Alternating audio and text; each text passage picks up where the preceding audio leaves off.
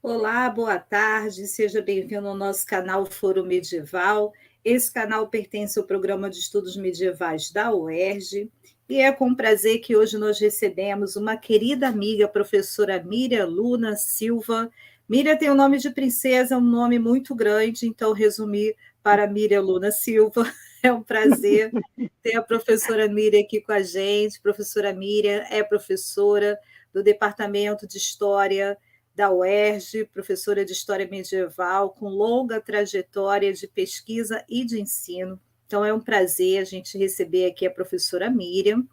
Também estou cercada da minha querida companheira de todas as lutas e foros, professora Rosiane Rigas.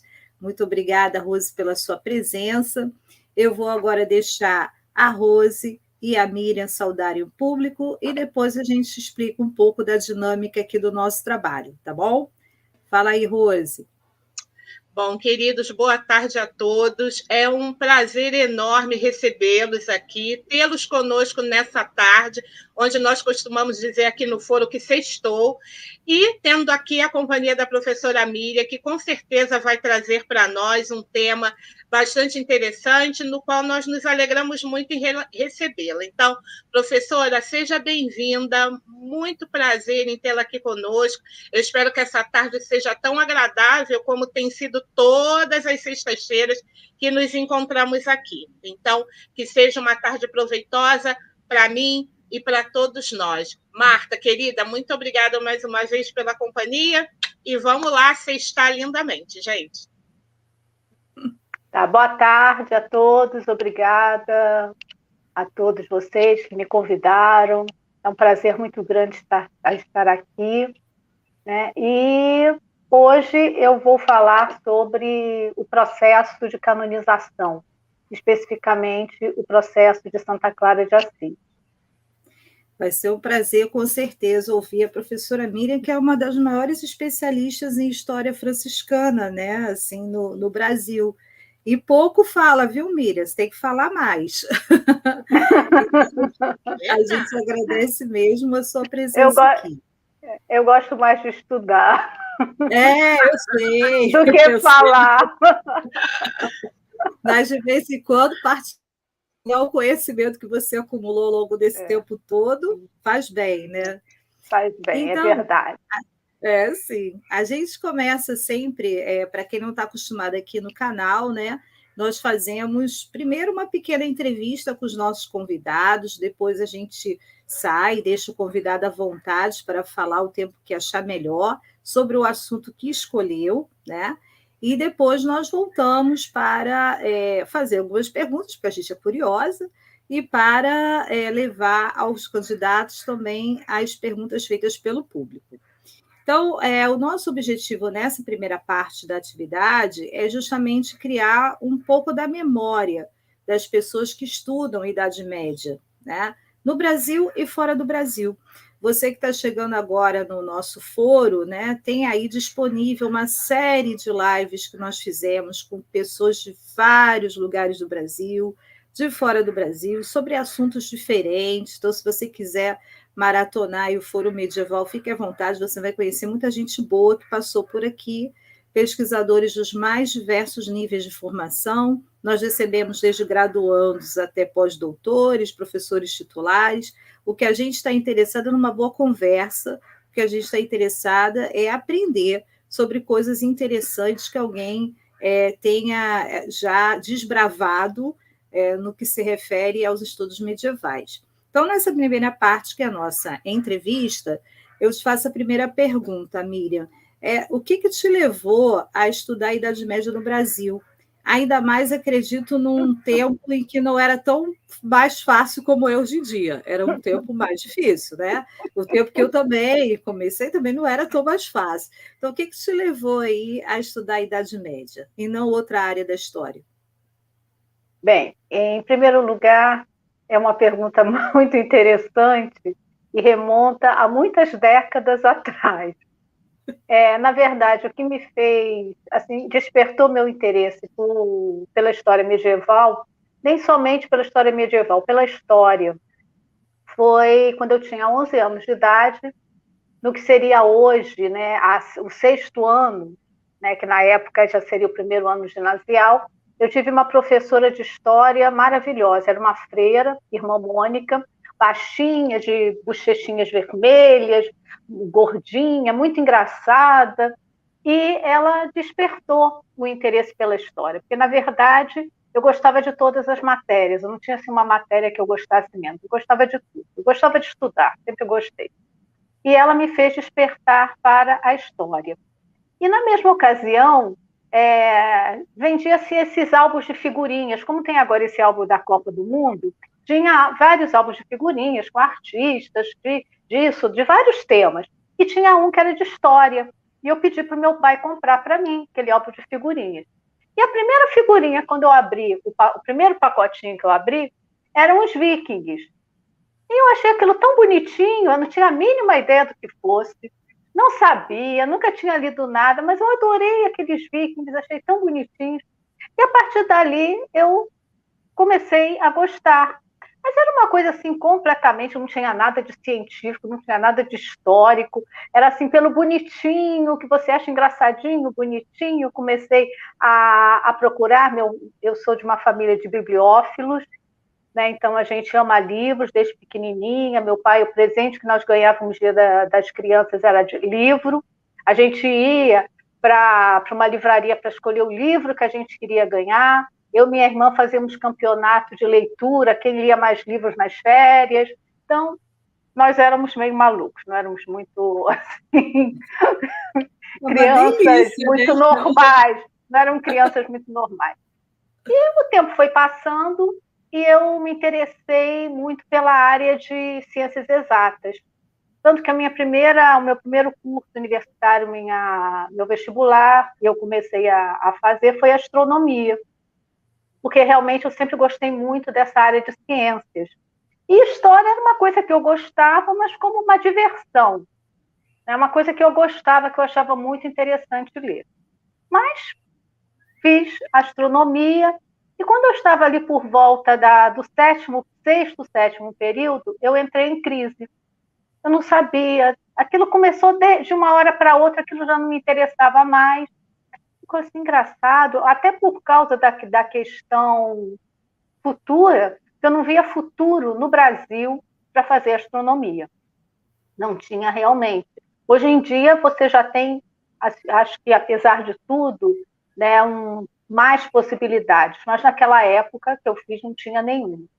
E isso começou a me trazer assim, uma preocupação muito grande, é, comecei a me desestimular, o curso realmente era nós é, chegamos até aquele ponto, sexto período, sétimo período, sem nunca ter feito uma observação astronômica, só parte teórica. E eu cheguei em casa um dia disse assim para meus pais: Olha, não quero mais esse curso. Mas você vai desistir agora? Vou, não quero mais. O que, que você vai fazer? Não sei, mas esse eu não quero mais. Eu também sou assim, eu tenho esse problema. Quando o dia que eu resolvo que eu não quero mais, eu não quero mais mesmo. Então, minha mãe falou assim, mas você não. Depois de um tempo, eu fiquei um, um mês e pouco, sem querer fazer nada. Minha mãe chegou e falou assim: minha filha, você não gostava tanto de história? Por que você não vai fazer história? Eu falei: é, gostei da sua ideia. E pedi transferência e entrei no curso de história. E realmente foi assim, um... eu adorei posso dizer, como eu gostava de astronomia, no início eu gostava, mas depois quando eu fui vendo que não tinha, não tinha condições, eu comecei a fazer história, realmente foi aquilo que eu queria, né, que eu gostava. E história medieval, eu pensei assim, não, é história medieval que eu quero fazer. Então nunca, não, não, nunca pensei, é, quando eu entrei em história, em fazer outra coisa que não a história medieval, né? É. No meio do curso, eu gostei muito de História da América. Quer dizer, se eu não conseguisse nada em medieval, mas, na verdade, eu, eu, eu não sabia. Eu falei assim, um dia eu vou conseguir. Eu sempre falo assim, um dia eu vou conseguir.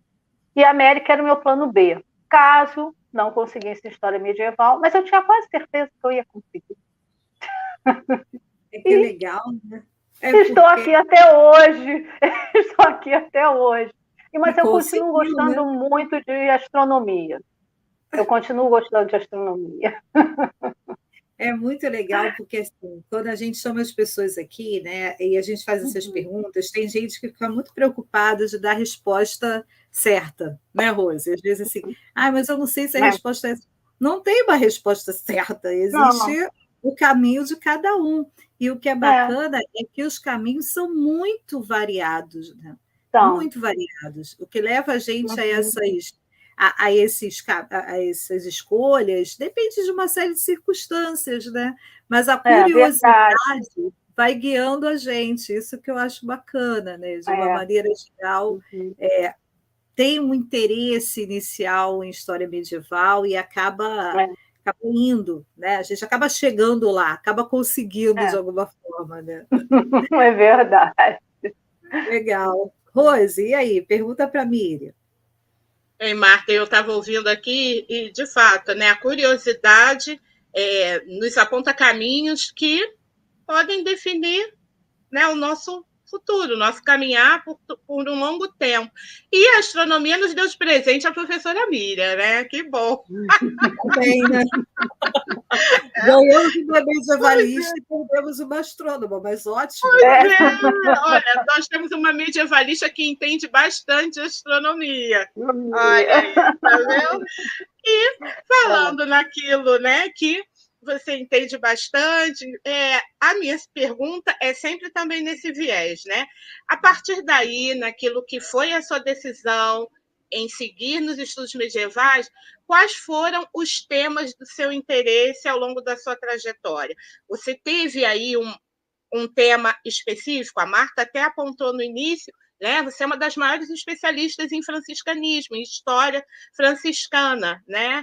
Mas houve outro caminho, houve, houve é, tiveram outras é, temáticas de seu interesse? Então, conta um pouquinho para a gente da sua trajetória acadêmica, para a gente, então, aí entender também, depois da astronomia, o que foi que despertou né, a curiosidade e o coração da professora Miriam, historiadora. Bem, é, já na, no curso da, de História, eu fui monitora de história medieval é, e também é, no momento foi quando estavam começando o começando o bacharelado em história, porque até então a gente só tinha curso de licenciatura. E acho que a minha turma, meus colegas, nós fomos os primeiros a fazer o bacharelado de história. E naquela ocasião, né, nós tínhamos que apresentar, como hoje, uma monografia, Inclusive, quando eu entrei na UERJ, a monografia de final de curso não era obrigatória, né? a UERJ já foi bastante tempo depois, e foi quando começou, apenas para os alunos que quisessem fazer bacharelado, os de licenciatura não precisavam. Eu conversando com meu professor de, de História Medieval, chamava Francisco, Francisco Luiz Borges Silveira, e ele me indicou vários temas e na ocasião eu fiquei assim apaixonada pelo tema das revoltas do século XIV, principalmente as revoltas camponesas do século XIV. Aquilo me pareceu assim muito, sabe? Poxa, revolta, né? Você está você tá, assim com 20 e poucos anos, né?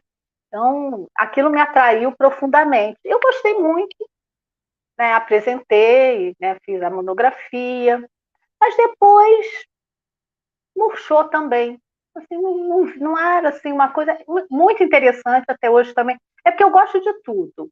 A verdade é essa. Né? Eu gosto muito de estudar, então eu gosto de tudo. Naquilo me interessou, mas eu fiz né, a monografia, durante algum tempo fiquei pensando nesse tema, mas também outras coisas me atraíam. E uma coisa que eu gosto muito é sobre teoria política também.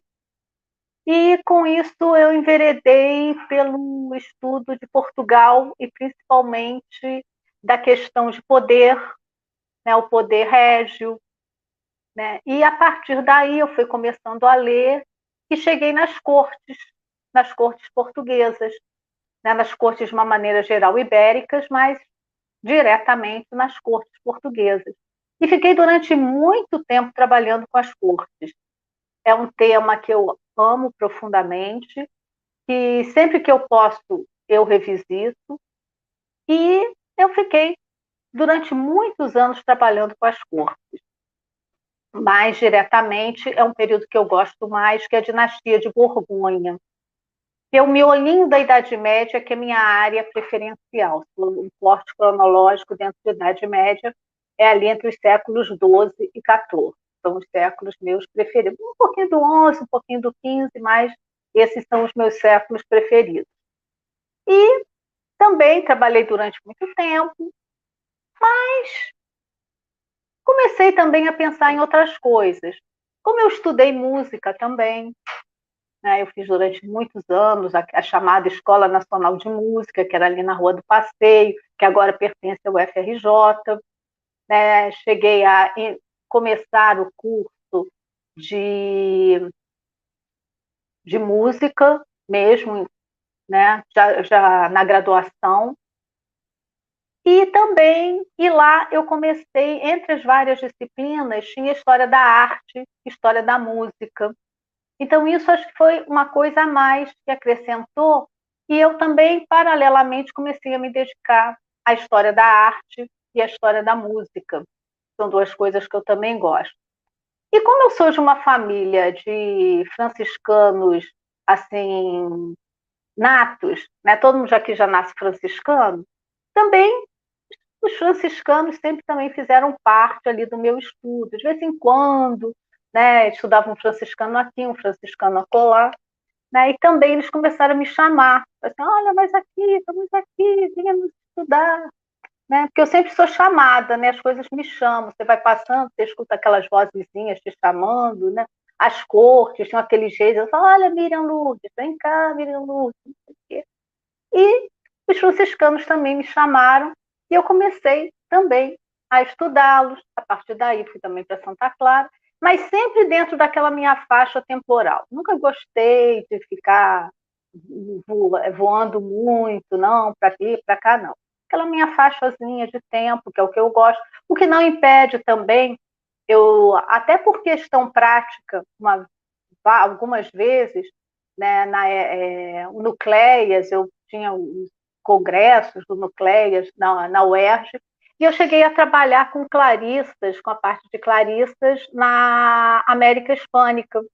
Cheguei a fazer vários trabalhos, assim como também de franciscanismo. Uma das vezes que eu estive no, em Santiago do Chile, até num congresso de história antiga com as professoras Regina, Maria Regina e Maria do Carmo, eu encontrei um volume de imagens franciscanas do Museu Franciscano de Santiago, aí comprei, é muito interessante, tem um ciclo completo de mais de 40 quadros relativos à vida de São Francisco, acho que talvez seja um dos maiores fora de, da Itália, né, de, coleção, de uma coleção assim tão, tão grande, né, fora da Itália, e foi uma, da, uma das poucas vezes que eu me aventurei em história da América, saindo da minha área, mas dentro do tema de franciscanos. E hoje eu trabalho com franciscanismo, mas também mais com também com história da literatura, história da arte. Né? Quando eu posso, eu volto lá para as minhas cortes. Sempre tem uma coisinha nova que você descobre, assim, é, uma coisinha que estava obscura. Né? Então eu vou ali, volto, revisito e vou e vou levando dessa maneira. São os meus temas é, preferenciais, né? Gostar não, de tudo. É o que não impede que eu tenha outros amores também, que eu comece a me interessar também nesse meio do caminho por outras coisas. É, gostar de tudo é isso, abre um mar de possibilidades para que a gente possa é. enveredar pela história. E te ouvindo, professora, a gente percebe que, no fim das contas, você também pôde se aproximar da história da América, né? Que era o seu plano B, né? De é, alguma forma. Também. Pouquinho. Então, é legal também ver que é, o fato da gente escolher um caminho não fecha a possibilidade de se aproximar daquele, de outros que a gente tem interesse, uhum. de outros que tenham despertado o interesse diríamos, menor, né? não tem como mensurar interesses, mas uhum. é, o fato é que é muito bom quando a gente pode, de alguma forma, é, se aproximar daquilo que despertou em algum momento da trajetória a nossa curiosidade. Eu sei bem o que é gostar de tudo, Hoje mesmo eu estava conversando com alguns colegas, eles falaram isso. Você gosta de tudo, né? Falei, gente, o tudo me abre sinapses excelentes, maravilhosas. Eu fico aqui cheia de. É verdade. Nossa, muito bom. Então, é, a trajetória fica sendo realmente muito interessante. E aí, nós também gostamos bastante desse espaço temporal, né, Marta? Estava aqui ouvindo, é, bem-vindo ao nosso certeza. E é. também o mundo ibérico, né? A gente também está aí dentro né, da Península Ibérica, os nossos amores maiores. Então, a gente sabe bem como é que é é, se aproximar do amor. Muito interessante, realmente, a sua trajetória e os seus temas de pesquisa. E fiquei também pensando na questão dos currículos, né? Como também um currículo é, universitário, enfim, de um curso, pode também possibilitar novas novos caminhos. Porque a gente não tem, por exemplo, hoje história da arte, não tem história é. da música, né? Então, são campos, são áreas com as quais a gente até quer dialogar mais de perto, mas às vezes nem tem essa possibilidade porque não tem uma primeira aproximação, né? Como você teve. E aí é. eu acho que isso também tornou o seu caminho bastante original. É, o que é bacana, né? Assim, é porque você vê, a Vira está sempre falando, eu gosto de estudar, eu gosto de tudo é porque eu acho que é aquilo, né? A gente que coloca barreiras do tipo, ah, eu vou me especializar nisso aqui. Aí fica a vida inteira estudando aquele negócio ali. Né? Não, a vida é muito mais do que isso. É, a mente inquieta leva a gente para tantos lugares, para tantas uhum. possibilidades, para que se limitar dentro de, um, de, uma coisa só, né? É claro que assim a gente acaba fazendo algumas escolhas. É o que ela falou, olha, eu é. gosto mais do século XII, século XIII, mais ou menos, que é onde a gente normalmente se sente mais confortável, enfim. Mas isso nada impede, né, que a gente queira aprender cada vez mais sobre coisas que estão fora da nossa zona de conforto. Né? Então, assim, a astronomia, que era a zona de conforto, foi para a Idade Média né? Dentro da Idade Média, que era uma zona de conforto, foi buscando outras zonas. É assim que a gente vai, né? A trajetória intelectual da gente é, uhum. para ser de fato bacana, ela tem que ser complexa, né? ela tem que é. É, dialogar com ele, com muitas coisas. E eu acho que isso também interfere diretamente na maneira como a gente ensina a Idade Média também. Né? É, se a gente tem uma, uma vasta possibilidades, a gente entende a vastidão do conhecimento e dos caminhos que a gente tem para desbravar, fica mais fácil ensinar, né? Porque a gente tem mais coisas para ensinar também. Aí eu estou vendo aqui, por exemplo, no comentário da Luísa, né? A Luísa, que é lá do PEN, o ERJ, junto com a gente, ela diz: uhum. boa tarde, muito feliz em ouvir a querida professora Miriam, mesmo nas nossas férias. Então, nem das férias. Nem nas férias, né, Miriam? É, a gente Mas, livra, então... né? Mutuamente. Não, de jeito nenhum. Não, Mas, Miriam, então, como é que é a tua experiência é, para ensinar a Idade Média? Né? Como é que você vê o ensino da Idade Média? Qual é a importância que você atribui a isso? Bem, é, eu comecei, não, comecei dando aula em segundo grau, quando eu me formei, né, durante trabalhei 14 anos em segundo grau, sempre gostei muito. E, para falar a verdade, meus 14 anos de ensino médio, com, com professor de ensino médio, eu só dei aula de história do Brasil. Mas eu gostava. Acontece, é sempre é, do sempre Brasil, sim, por né? isso ou por aquilo. Não tem Idade Média, não né? tem, não tem, não tem, então era a história do Brasil. Né? Mas em 87, 1987, é, houve uma possibilidade, eu entrei na UF, né, como professora visitante, e para a história medieval. Então, foi realmente. Eu já estudava, né, já tinha feito uma especialização, e eu entrei em 1987, e lá eu fiquei por quase 11 anos. Eu dei aula há 11 anos, né, na UF e no Estado. Dava aula na UF e no Estado. Então, foi realmente prim meu primeiro contato né, como professora de História Medieval, e ali foi a minha escola. Na verdade, na UF, eu tive, assim, os meus colegas foram extremamente generosos comigo, assim, eu, eu acho que isso a gente tem que ser com os colegas, principalmente aqueles que estão começando, e eles realmente foram muito generosos comigo, eu aprendi muito, a, é, da mesma maneira que eu, quando comecei a dar aula no segundo grau, na, agora você ainda tem a parte pedagógica, a parte de educação é um pouco maior.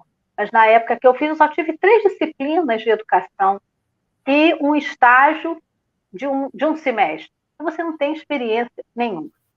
Então, minha experiência começando a dar aula foi muito interessante, porque eu era uma, tinha me formado, não tinha conseguido trabalhar, e um, um, três meses depois meu pai chegou e falou assim: Olha, minha filha, meu pai também era contador, advogado, mas também dava aula.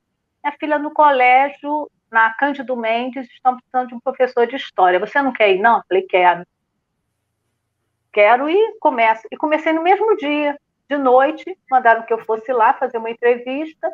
Eu fiz e o coordenador falou assim: Olha, sua, as suas salas são essas, essas, essas, o seu horário é esse, esse, esse você já está atrasada para sua primeira aula. Eu olhei para a cara dele e falei, e professor? Você já pode ir. Eu falei, mas eu vou dar aula? Vai, pode ir, a turma está lá. Aí eu sei que foi assim, no, no susto, que eu comecei a dar aula, e realmente eu falei assim, não, vai dar certo. Como eu sempre falo, vai dar certo, vai dar certo, vai dar certo. E comecei e eu, no início, achava que quando eu fizesse 25 anos, eu ia estar louca para ir embora, porque eu queria me aposentar. Aliás, eu já no primeiro dia eu já falei assim: eu quero me aposentar. Meu sonho de vida é me aposentar. Bem, já tem 42 anos isso. Já, já tem 42 anos isso que eu pensei. Já estou 17 anos a mais. E, e a gente assim, não está querendo que você se aposente, não, hein? Continua por lá. É, não, não, mas eu não vou me aposentar por enquanto. Isso mesmo, continue. Você é uma, uma você é um patrimônio da área de história não, de medieval da UERJ. Não, é queridíssima mas... pelos alunos. Não pode é, se aposentar, não. Tá, obrigada. mas eu comecei a dar aula na universidade. Não chegou a ser assim, mas também foi assim, de, de repente, de sopetão. Né? E eu comecei, eu confesso que no início eu me basei muito nos meus professores. Eu acho que isso, os professores são muito importantes, então a gente tem que sempre pensar isso antes de eu entrar em sala de aula, de organizar um curso, né, de apresentar algum conteúdo. Eu penso no que os alunos podem aproveitar, não apenas naquele momento, mas pode servir futuramente para eles. Uhum. Né? Porque eu, eu me lembro muito que eu usei muito material dos meus professores da, da universidade. Eles foram, assim, extremamente né, competentes naquilo que eles fizeram. E eu tenho essa expectativa, pelo menos essa esperança, de que eu possa também fazer o mesmo pelos meus alunos né, que eles também me vejam dessa maneira, ou mesmo posteriormente, que eu não os veja mais, né, mas que eles possam, de alguma maneira, aproveitar aquilo que eu tentei passar para eles. Porque, na verdade, a gente ensina, mas quem aprende é que realmente, se ele quiser aprender, aprende. Mas se também não tiver interesse, ele não vai aprender. Mas eu acho que a gente dá aula até para a gente mesmo, né? porque é. quantas coisas eu aprendo quando eu dou aula. É interessante, você começa a dar uma aula, você tem seu planejamento, você planeja de uma determinada maneira, e no final a aula sai completamente diferente, ela foi para rumos diferentes. quais você não imaginava que fosse. Até porque, dando aula, eu fico pensando, eu começo a pensar. E muitas coisas eu descubro naquele, naquilo que eu estou pensando. Eu estou falando uma coisa, mas minha cabeça está pensando em outra.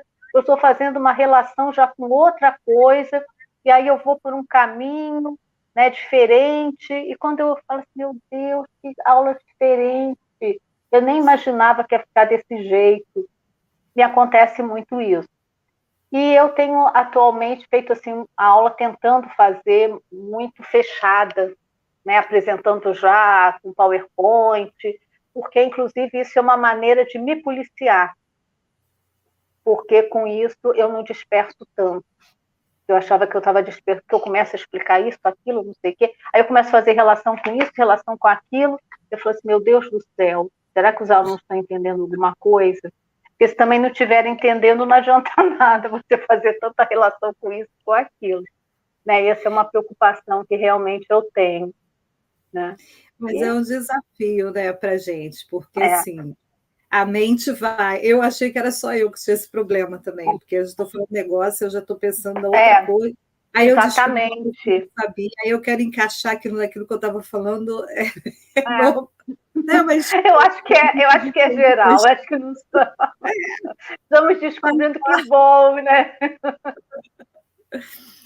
Bom, é então é, a gente agora vai dar uma saída, hum. vai deixar a Miriam aqui para fazer a fala dela no tempo que ela achar melhor, tá? Vocês que estão assistindo no chat podem colocar aí as perguntas que tiverem, tá? Enquanto a professora Miriam fala. Não precisa esperar até o final. Surge uma dúvida, você vai colocando logo no chat, que a Miriam depois vai poder te responder. A gente vai voltar também com as nossas perguntas, porque nós somos curiosos, então a gente faz muitas uhum. perguntas. É, e é, quem precisar de certificado das horas complementares, é, pode, no final da palestra, vai ser disponibilizado o link do formulário, aí você acessa, preenche seus dados para receber o certificado tá bom? Miriam, fique à vontade, a casa é uhum. sua, daqui a pouco a gente volta, tá bom? Tá tchau, tá bom, tchau. muito obrigada. Tchau. tchau. Tchau. Bem, boa tarde a todos e vamos começar, então, aqui a minha apresentação de hoje. É, eu dividi em três partes a apresentação, até para ficar mais fácil, a, tanto o meu desenvolvimento quanto à compreensão de vocês. Na primeira parte, é, eu vou falar sobre a santidade franciscana e os cultos citadinos, principalmente nos séculos, no século XIII, se desenvolvem entre séculos XII, XIII e XIV. Depois, é, vou trabalhar mais a questão da canonização, mas de uma forma geral, é, sempre é, dando ênfase à canonização de santos franciscanos, mas a gente ver alguma coisa relativamente à maneira como a igreja trabalhou com o processo de canonização, que é uma novidade a partir do século XIII, antes não havia, né, ou então era uma coisa raríssima, não havia nenhuma é, sistematização em relação a isso. E, finalmente, entrar no caso do processo de Clara de Assis, que é uma santa bastante conhecida, uma santa franciscana, que foi companheira de São Francisco, contemporânea dele, da cidade de Assis, e é, ela participa de todo o movimento inicial do franciscanismo, né, quando o franciscanismo é, se iniciou e surgiu ali na região da Úmbria, na Itália Central. A, a santidade, ela não é igual ao longo de toda a história. Nós temos várias fases, a história da santidade, ela pode ser dividida em várias fases. Na própria Idade Média, nós vamos ter também vários momentos diferentes. Por quê? Porque o que é a pessoa que é considerada santa num período pode não ser mais em outro período. Uma coisa que é difícil da gente entender, eu também não conhecia isso, não sabia, quando eu comecei a estudar santidade, né, é que eu percebi essa, essa questão bastante interessante, como ao longo da história do cristianismo e também ao longo das diversas sociedades, a concepção de santidade vai variando. A única coisa que continua mais ou menos igual é a questão que toda, todo modelo de santidade se baseia sempre na santidade martirial, a santidade dos mártires, que foram considerados os primeiros santos da igreja. Né? Então, eles é aquele que é, ou derramou o seu sangue pela fé, morreu pela sua fé, pela fé cristã, obviamente, né, porque a gente está tratando de santos cristãos, como também aquele que, é, de alguma maneira, sofreu pela religião, né, é, fez sacrifícios pela religião, pela sua fé, pela manutenção da fé, pelo crescimento da fé, pela expansão do cristianismo, de alguma maneira.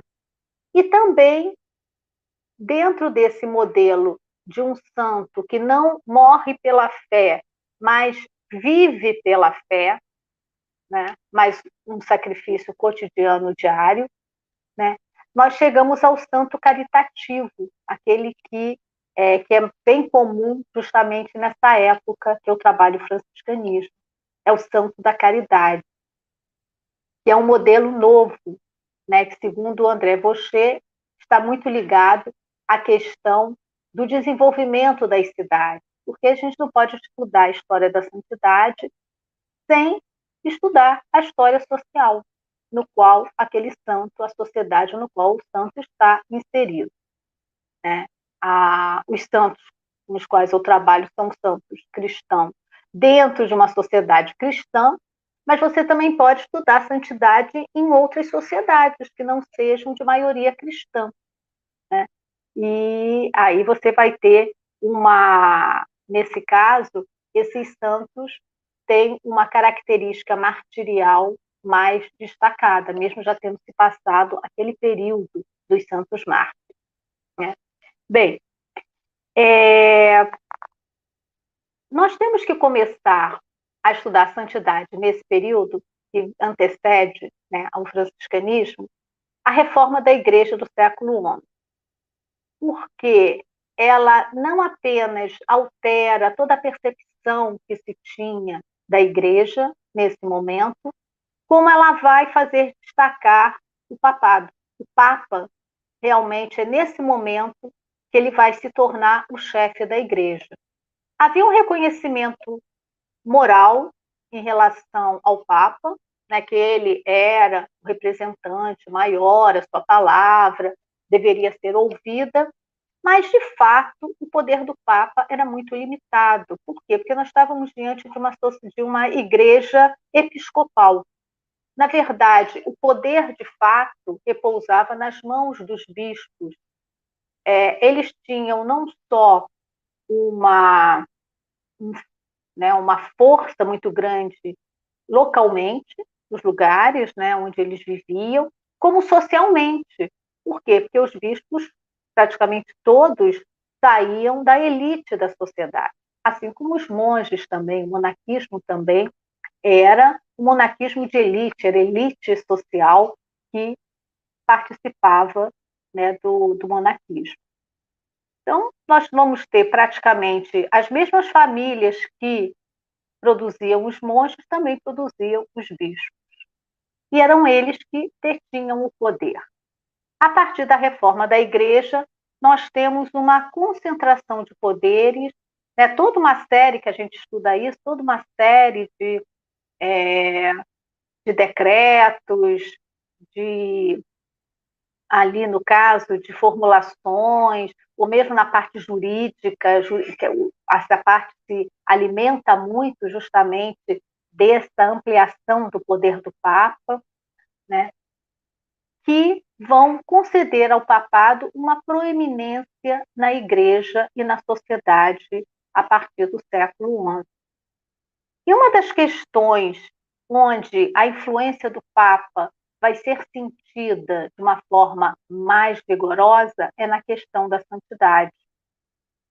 E também na questão se a gente pensar, da expansão das heresias a partir também do século XI. Né? Nós temos séculos, século XII, XIII, XIV, são os grandes séculos das heresias medievais. Né? E a história da santidade, a maneira como o papado vai lidar com a santidade e vai influenciar na criação de novos santos, vai estar muito ligado ao combate das heresias.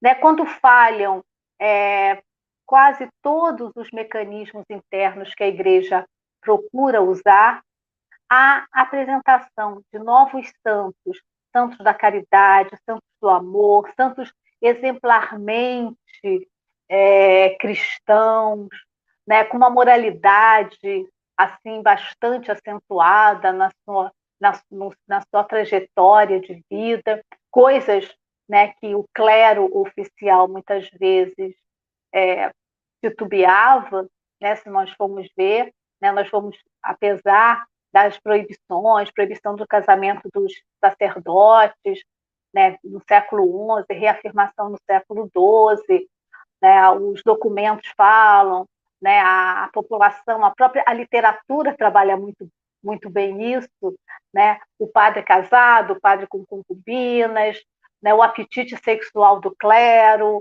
o apetite é, alimentar, a gula, né, todos esses eram questões que faziam com que o clero, de uma maneira geral, fosse mal visto pela sociedade.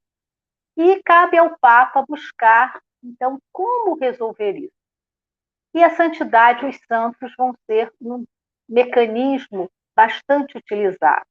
Nós temos santos antigos que continuam sendo ou servindo de modelo para os candidatos a santos, mas nós vamos ter, a partir do século XI, um número muito grande de cristãos que, na verdade, se colocam né, como candidatos à santidade das mais diversas maneiras. Porque nós temos aqui duas questões. Uma é o santo depois da morte e o santo em vida. Nesse período que nós estamos estudando, a maior parte dos santos já era considerado santo em vida. E a canonização ou a aceitação por parte da igreja da abertura né, de um processo ou mesmo da aceitação do culto a esse santo, né, é, na verdade, era mais para confirmar aquele, aquele culto que já havia em vida aquela pessoa.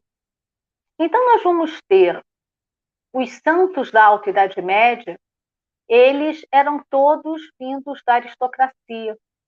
Era o santo rei, a santa rainha, o monge, né? a maioria dos monges são considerados santos, os abades, o santo abade. Né? Os santos da Alta Idade Média são todos vindos da alta nobreza, até porque a bondade é associada à riqueza. A bondade associada à riqueza, associada à beleza, né? Os santos são todos belos, né? São todos generosos, extremamente generosos, generosos também porque são ricos, né? Evidentemente. E você cria uma mentalidade, né? De de uma santidade aristocrática, né, de acordo com a sociedade ali alto-medieval. Quando você passa para uma sociedade urbana, né, onde a, a cidade se expande, a vida urbana se expande, esse modelo aristocrático já não faz muito sentido para quem mora na cidade, para quem é habitante da cidade. Então, você procura novos valores, novas formas de é, ali de observar a santidade ou de fazer novos santos. E é justamente na Itália que nós vamos ter o maior número de santos nessa época, de santos citadinos. Não por acaso a Itália é uma das áreas mais urbanizadas, né? ali próximo do Mediterrâneo. As cidades antigas elas continuaram existindo, apesar de que muitos dizem, ah, acabou a cidade, começou a Idade Média, não tem mais cidade. Gente, que horror. Daí as cidades continuaram existindo, obviamente que com um papel diferente, uma força diferente dentro da sociedade, mas elas continuaram existindo. E no período pós-ano 1000, né, nós vamos ter um reavivamento dessa vida urbana, criação de novas cidades, expansão das, das cidades existentes, e um dos aspectos que se desenvolve também nas cidades é a ampliação dos santos. Por quê? Porque as, principalmente nas comunas italianas vai haver uma necessidade de você se valorizar, o aparecer diante das outras, se fortalecer internamente, criar, na verdade, né, algo que cimente as relações internas dentro da cidade, de solidariedade, através do culto aos santos, aos santos patronos. Nós temos um primeiro tipo de santidade, que é a santidade episcopal, que é da Alta Idade Média. Essa continua existindo. Então, nós vamos ter a né, construção de catedrais, numa primeira fase, catedrais românicas, aqui no século XI e XII, né, são as catedrais românicas, que são destinadas ali ao culto dos santos patronos.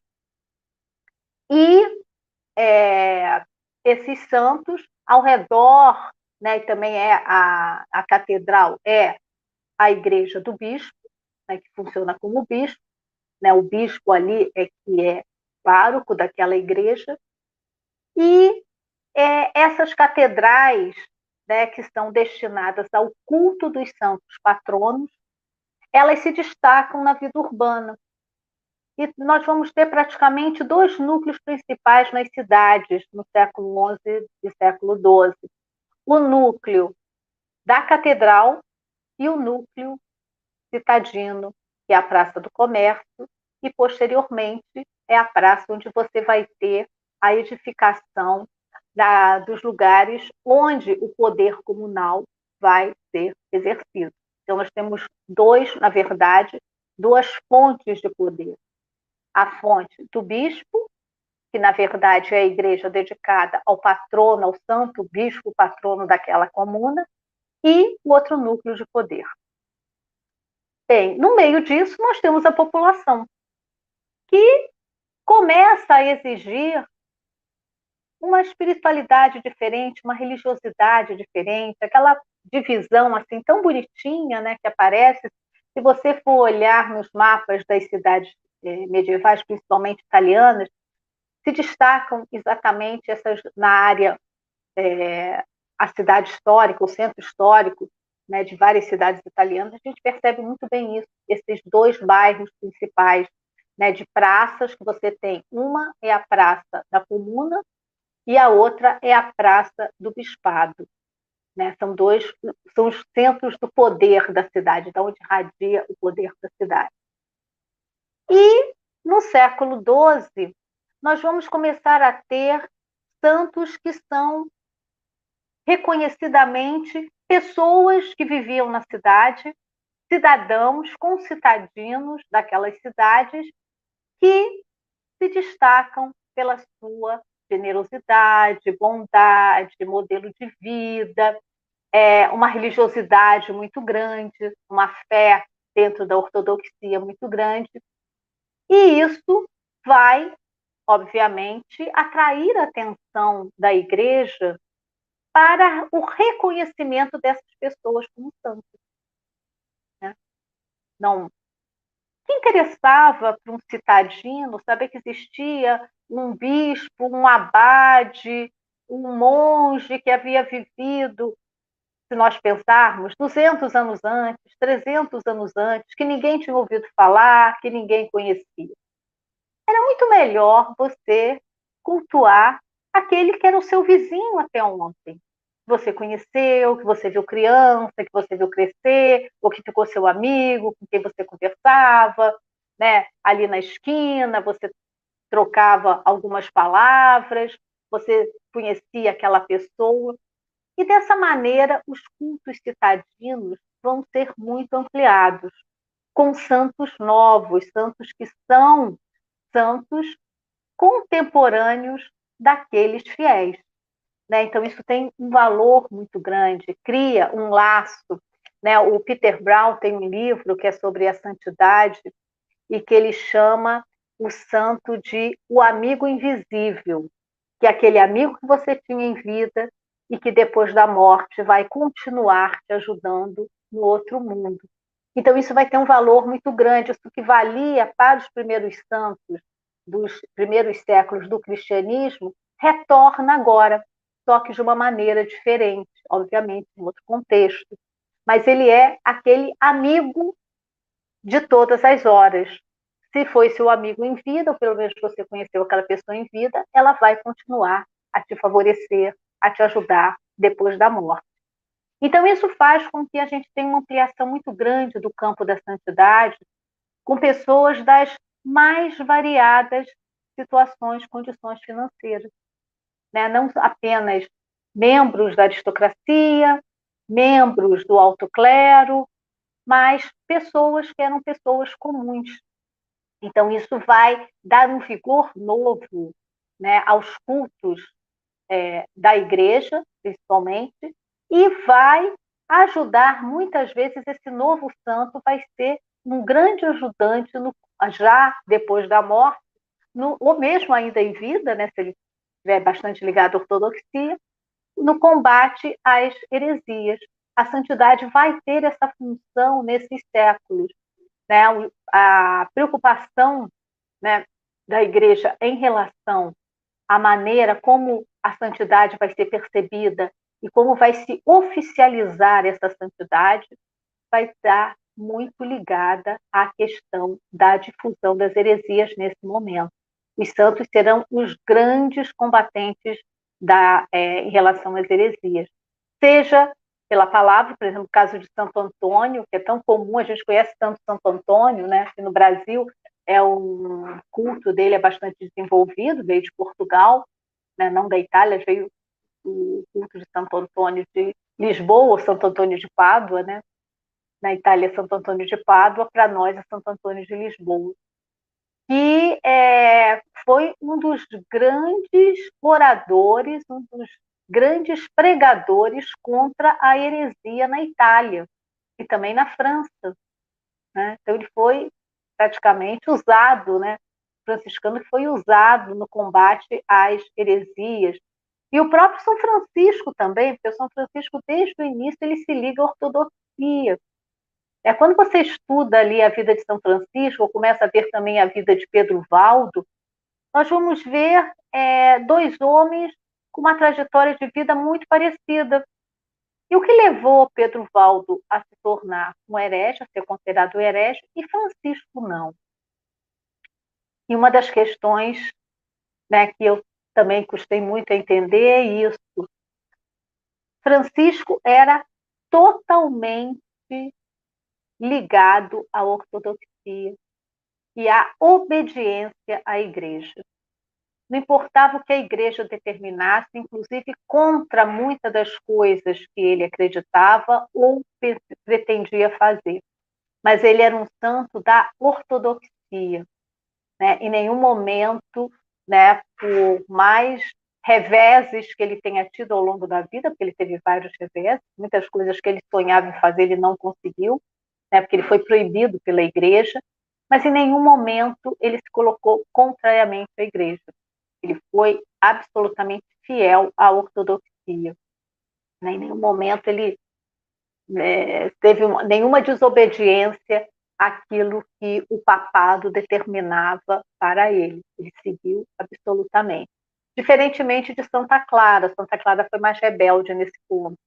Ela tem em vários momentos, ela retruca, ela vai responder diferentemente aos papas que exigem determinadas é, posições dela, e ela diz que não, que não ia fazer, ela se bate, ela tenta modificar aquela questão uma personalidade muito mais combativa, a de Santa Clara, do que a de Francisco, que era bastante acomodado nesse ponto. Ele fez a sua escolha, uma escolha radical para a época, mas ele se manteve sempre dentro da ortodoxia.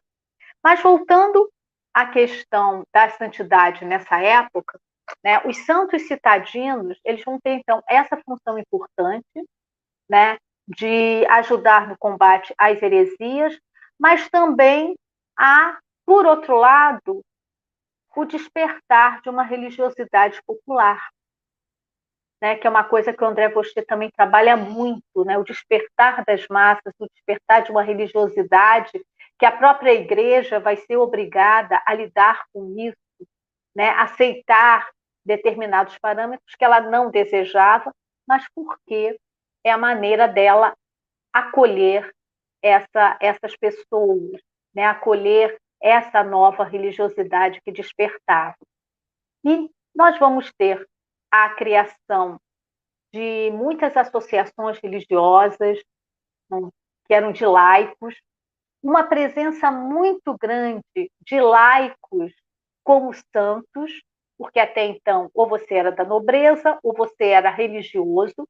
Obviamente que o número de santos saídos de, dos religiosos da igreja, né, que são santos é, de padres, bispos, monges, abades, né, é muito grande, é, será sempre a maioria, mas nós vamos ter já um número significativo de laicos alcançando a santidade nessa época, e laicos oriundos da cidade.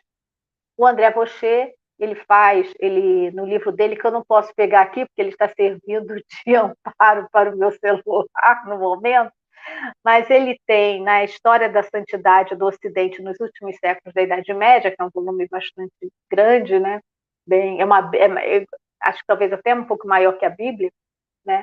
Que ele que ele fez, ele vai, na verdade, ele faz uma compilação de todos os processos de canonização que ele conseguiu acessar e faz uma lista intensiva de todos os processos existentes. E se esses processos foram bem ou não, bem ou mal sucedidos, significa isso. Se aquele candidato é, à santidade foi canonizado ou não. Então, é, os números, por incrível que pareça, não são muito, não beneficiam muito os santos, né? Para a maioria do, dos papas, é, quando se alcança o maior número de canonizações, é praticamente a metade dos processos que foram iniciados. Apenas 50% dos santos, dos novos santos, conseguem realmente se efetivar nessa categoria de santos. Né? A maioria, essa, os processos não chegam a um bom termo. Aquele candidato fica pelo meio do caminho. Né? Então, nós vamos ter, é um, é um dado bastante interessante.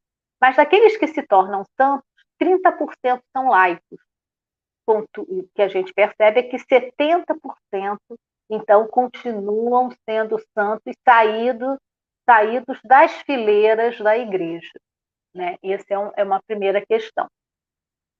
E também é, a questão do número de santos. As cidades vão começando a inchar o número de patronos. Por quê? Cada profissão, cada é, mestre vai ter o seu padroeiro. Então, dentro da cidade, nós temos vários ofícios, cada um tem o seu padroeiro. E, obviamente, que vai pretender que o seu padroeiro seja eleito como um dos patronos da cidade. Então, vai haver ali uma inflação de patronos, que é uma outra questão também. Para abrigar um grande guarda-chuva que você abriga todo cada ofício tem o seu patrono, faz a sua festa, né, a sua confraria, organiza o culto daquele santo dentro da cidade. E um dos casos mais interessantes que nós temos é de Siena, né, a comuna de Siena, no século XIV, né, um, um grande pintor da época, Lorenzetti, ele vai pintar né, um afresco onde que é chamado de Maestá, em que Maria é a patrona mor da cidade de Siena, né? Ela é a patrona realmente oficial, mas em volta dela seriam os copatronos, aqueles santos que a auxiliam né, no, ali na proteção à cidade de Siena e à sua população. Bem, nós contamos 28 santos. Então, nós vamos ter ali, como a Ana Benvenuti, que é uma historiadora italiana sobre santidade, né, ela chega assim e fala: olha só, são 29 santos protetores que Siena tem. Maria, como a santa oficial, a, a, né, a patrona oficial da cidade de Siena, e ladeada por 28 santos. Santos da antiguidade, santos é, do período alto medieval, mas a maioria santos modernos. Modernos para o século XII, obviamente, o que é um dado bastante interessante. Né? Então, é uma imagem que está, na, é, na verdade, é um afresco, um afresco de parede, que é a parede quase inteira de uma das salas principais ali de Siena, e onde nós vamos ter, então, essa bem visível aos olhos de todos, essa inflação de santos que Ana Benvenuti fala. E quanto mais santos uma cidade tivesse do seu lado, isso trazia é, prestígio para aquela cidade. Né? Ela se considerava prestigiada, nos estandartes, na guerra contra as comunas vizinhas. Né? Nós vamos ter ali, então, Siena, ela durante bastante tempo, ela guerreou contra é, Florença, né? foram duas cidades rivais. Na verdade, o que derrotou é, Siena foi a peste negra. Siena foi duramente atingida, assim como Florença, mas foi não conseguiu se reerguer depois da ali da, da peste negra, é, enquanto é, Florença, apesar de tudo, conseguiu né, se recuperar. Mas é, quanto mais santos tivesse uma cidade, mais protegida ela se sentia e, consequentemente, né, ela tinha né, um, um interesse maior em ampliar né, esses cultos internamente. Então, nós vamos ter a criação de igrejas, né, que são financiadas pela população, né? são os lugares né, onde os cultos vão se desenvolver principalmente, né? e igrejas riquíssimas, porque cada confraria vai pretender né, mostrar mais poder, mais riqueza, mais prestígio, até porque eles fazem parte do governo comunal, né, os membros dessas confrarias. Né? Então, na verdade, o culto aos santos, eles contribuem para o enriquecimento das cidades, até porque se você tem um santo novo, você também vai ter o culto a esse santo. Como é que é o culto desse santo? É só você chegar e rezar para ele, ah, são, são, são isso, são aquilo, me protege, faz isso, faz uma promessa para ele. Não, uma das principais questões é a peregrinação que você faz onde está enterrado aquele santo, onde ele está inumado. E nessas igrejas, o que você tem? Essas igrejas funcionavam também como os lugares onde estão esses despojos santos. Os santos eram enterrados nas igrejas, seja nas igrejas já existentes ou naquelas que são construídas especialmente para o seu culto. E essas igrejas são centros de peregrinação. Então, o afluxo né, de, de peregrinos vindos de outras regiões, das regiões vizinhas, ou então de regiões mais distantes, de onde você ouviu falar daquele santo. Né? Então, isso era uma, um dos elementos principais do culto dos santos, a peregrinação ao lugar onde estava inumado o santo e aonde você acreditava né, que pudesse ter, ter o seu problema resolvido, seja um problema de saúde, né, de, alguma, de algum problema que você tivesse, né, porque o santo serve para tudo. Né? Você pode pedir qualquer coisa para ele, né, que com fé, com esperança, ou então você vai até ele. Por quê? Porque o, o santo ele tem uma virtude. O que é a virtude do santo? Né, um dos elementos que compõem a ideia da santidade.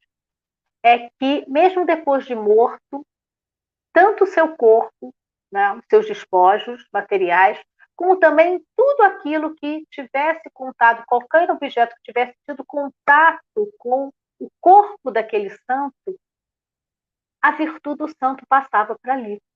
Então você tinha ou a proteção ou aquele elemento que ia te trazer a cura para aquele problema, para aquela doença. Né? Então, a virtude, uma das maneiras de você reconhecer o santo é através da virtude, que só o santo possuía. E essa virtude, por quê? Porque ele, durante a sua vida, ele se manteve fiel aos princípios da igreja, por isso ele manteve a virtude depois da morte, tá?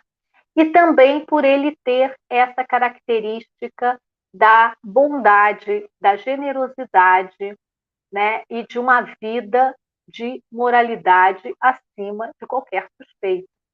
É coisa que nem todos os representantes, como eu falei antes, os representantes do clero podiam apresentar. Né? Então, isso também tinha ali uma característica muito importante. Bem, é... então, dito isso, porque também a gente vai acabar se expandindo muito, né?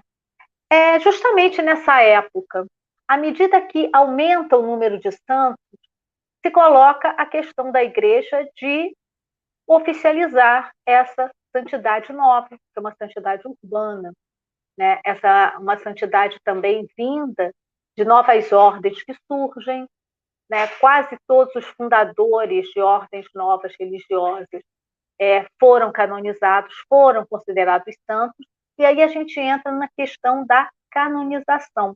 Como era feito o reconhecimento? Como esses santos? Ah, tudo bem, você tinha uma pessoa que em vida foi muito boa, generosa, é, ainda em vida é, chega a realizar alguns milagres, mas depois da morte, o lugar onde ela foi inumada inicialmente, é, os fatos maravilhosos, porque a, o milagre ele é sempre associado ao maravilhoso.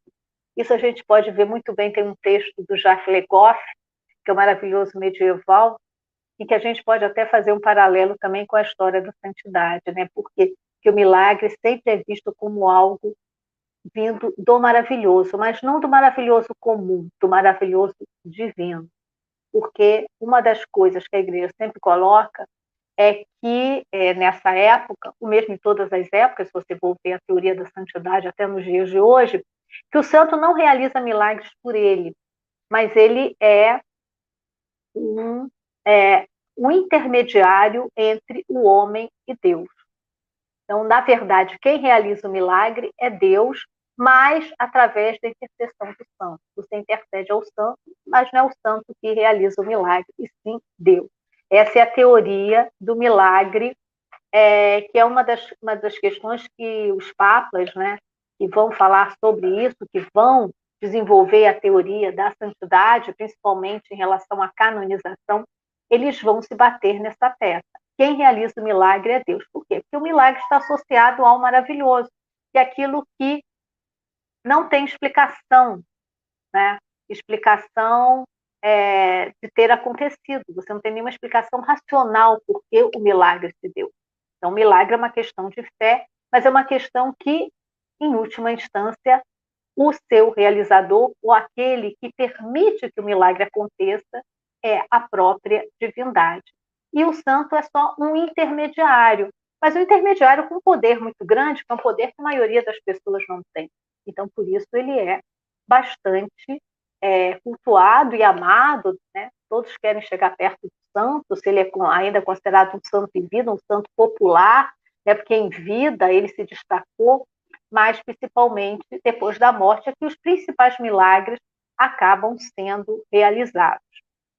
E no século, nós, nós temos até, até aqui a data, a, o papado, na verdade, é, a questão da santidade sempre foi vista como uma questão local, do culto religioso local. Então, os bispos é que tinham, como eu disse no início, nós estamos diante de uma, no início, antes da reforma da igreja, de uma sociedade episcopal, porque, inclusive, nessa questão da criação de santos, de novos santos, santos é, contemporâneos da, daquelas pessoas, né, os bispos é que tinham o papel central. E o que acontecia? Uma pessoa morria, um chamado odor de santidade, e o que, que era isso, odor de santidade? ela morria e geralmente o corpo, é, enquanto se realizavam as exéquias, ele né, desprendia dele um perfume, perfume de flores, perfume de, de perfumes, na verdade, um perfume assim, mais acentuado, de eram sempre cheiros bons, cheiros benéficos. Né? E isso era o chamado odor de santidade. Geralmente a feição do morto não se retraía, era como se a pele daquela pessoa continuasse viçosa mesmo depois da morte, o corpo não se enrijecia.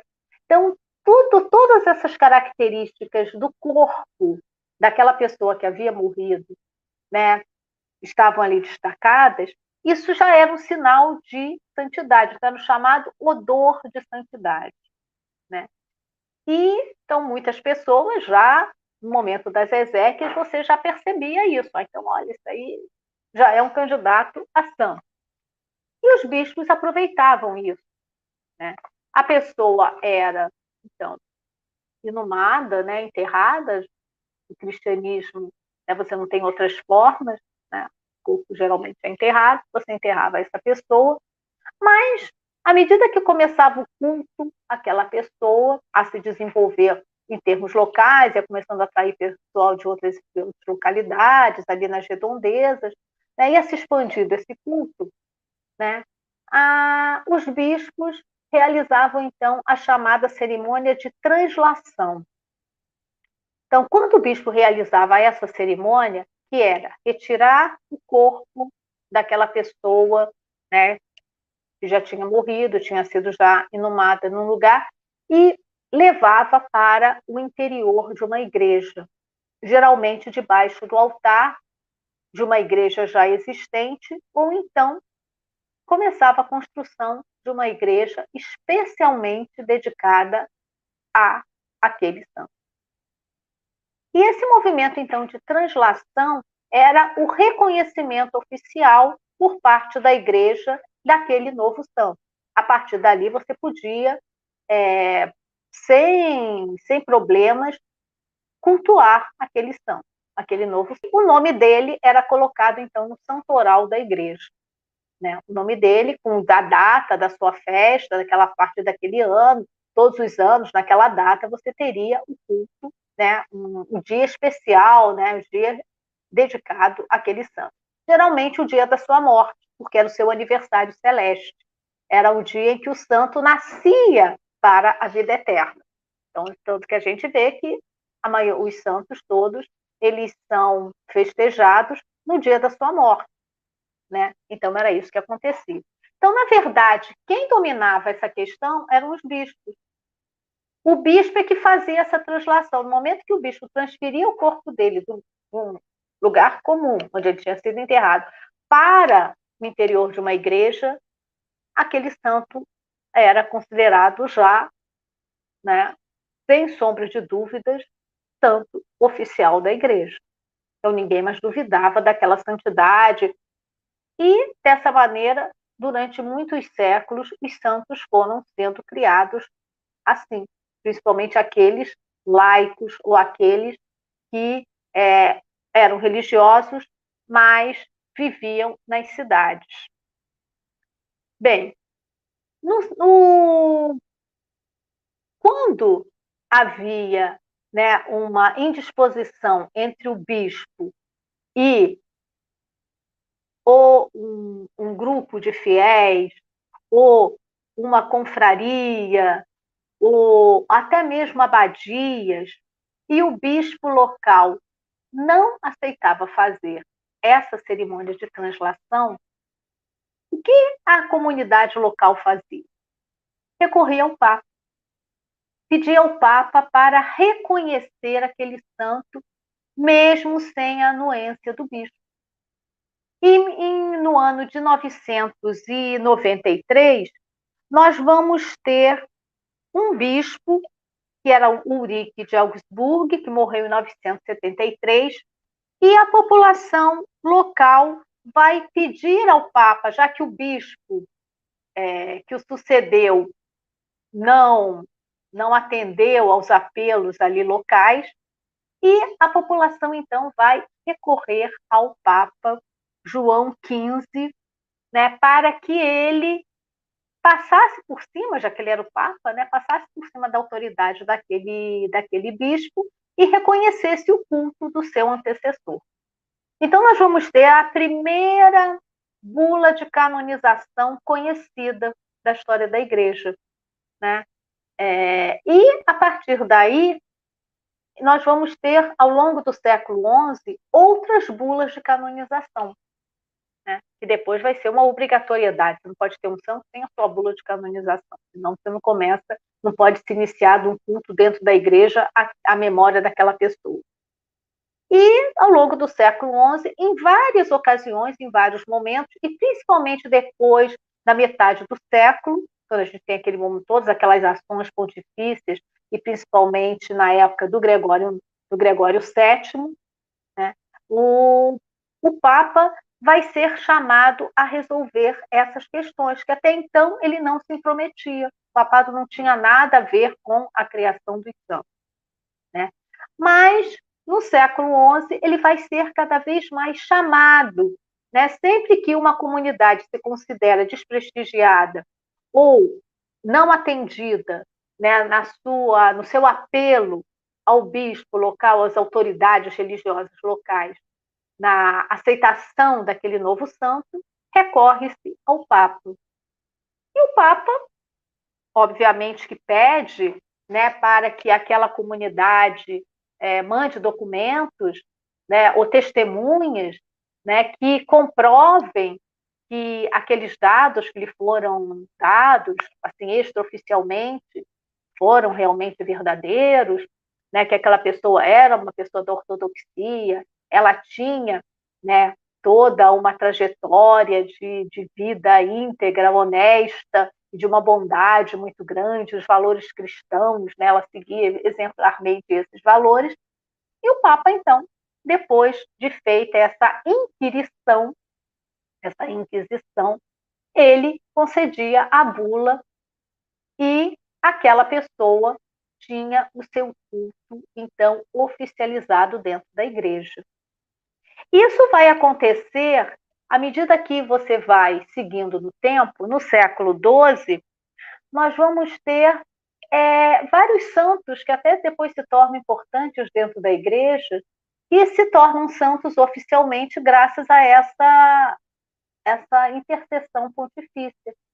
E um santo que a gente tem hoje em dia como certo, líquido, né, dentro da história da santidade, São Bernardo de Claraval, né, que é um dos nomes mais importantes do século XII, um monge, né, que ele não só é, influenciou no crescimento da ordem cisterciense, né, que vai ser a grande ordem religiosa do século XII, né, se a ordem de Cluny é no século XI, o século XII é o século da ordem cisterciense dentro da história da Igreja em relação à força né, dos cistercienses dentro da, dentro da Igreja, e o São Bernardo, simplesmente, quando ele morre, o bispo local não aceita realizar a cerimônia de translação do São Bernardo. E os o, na verdade, os monges né, de Claraval vão recorrer ao Papa. Vão escrever diretamente para o Papa, né, pedindo a canonização do São Bernardo de Claraval. Até porque né, o São Bernardo de Claraval, é, se por um lado ele era reconhecidamente poderoso, por outro lado ele tinha muitos desafetos. Ele foi construindo ao longo da vida muitos desafetos. Mas o Papa acaba. É, e não é tão fácil assim, não. São realizados dois pedidos para o Papa, e somente no segundo pedido da comunidade de Claraval é que o Papa resolve, então, é, pro forma, né, mas ele pede, então, que sejam enviadas testemunhas, documentos, né, é, questionam várias testemunhas, é que ele, então, concede a bula de canonização para o São Bernardo de Paraval. Tem uma coisa muito interessante, porque é um santo tão poderoso, é considerado um dos doutores da igreja, mas né, o, o, a maneira como ele se tornou santo foi assim um pouco diferente, enquanto outros foram imediatamente, tinham seus pedidos aceitos, houve ali, né, se retraiu bastante em relação a essa, a essa questão. Mas o que importa é que, paralelamente à ampliação do poder do papado, ele começa, na segunda metade do século XII, a agir de forma mais incisiva nessa questão dos santos. Né? E, pouco a pouco, começa a se criar uma ideia de que, da mesma maneira que em outras questões da, da vida da igreja, o Papa é, estava já sendo considerado como autoridade máxima, era ele que devia ser ouvido, né? e era a, o desejo dele, ou a autoridade dele que resolvia as questões, e na santidade também não poderia ser diferente. Né? Ainda mais porque você estava começando a usar os santos como um dos elementos de combate às heresias, ou as dissidências dentro da, não, não heresias propriamente ditas, mas as dissidências dentro da igreja. E na segunda metade do século XII, né, nós vamos ter uma interferência cada vez maior do papado nisso. E com o, a chegada né, ao, a, ao, trono pontifício do Inocêncio III, né, que é um papa que tem uma trajetória ligada ao desenvolvimento jurídico da igreja, muito grande. É o momento que nós temos a Universidade de Bolonha, né, o renascimento dos estudos jurídicos, a igreja né, começa a desenvolver mais essa parte, principalmente no tocante à compilação dos documentos antigos, a confirmação jurídica de vários desses documentos. E o Inocêncio III ele era formado em Bolonha, né? então ele tinha uma experiência jurídica muito grande, e ele vai, todo o seu pontificado, ele vai dessa feição né, jurídica às suas ações. A confirmação jurídica vai ser uma obrigatoriedade em todas as ações do Papa, Inocêncio III. E ele vai, é, no ano de 1200, ele canoniza uma santa chamada Canegunda, que tinha vivido no século anterior, tinha mais de 100 anos que ela tinha morrido, né?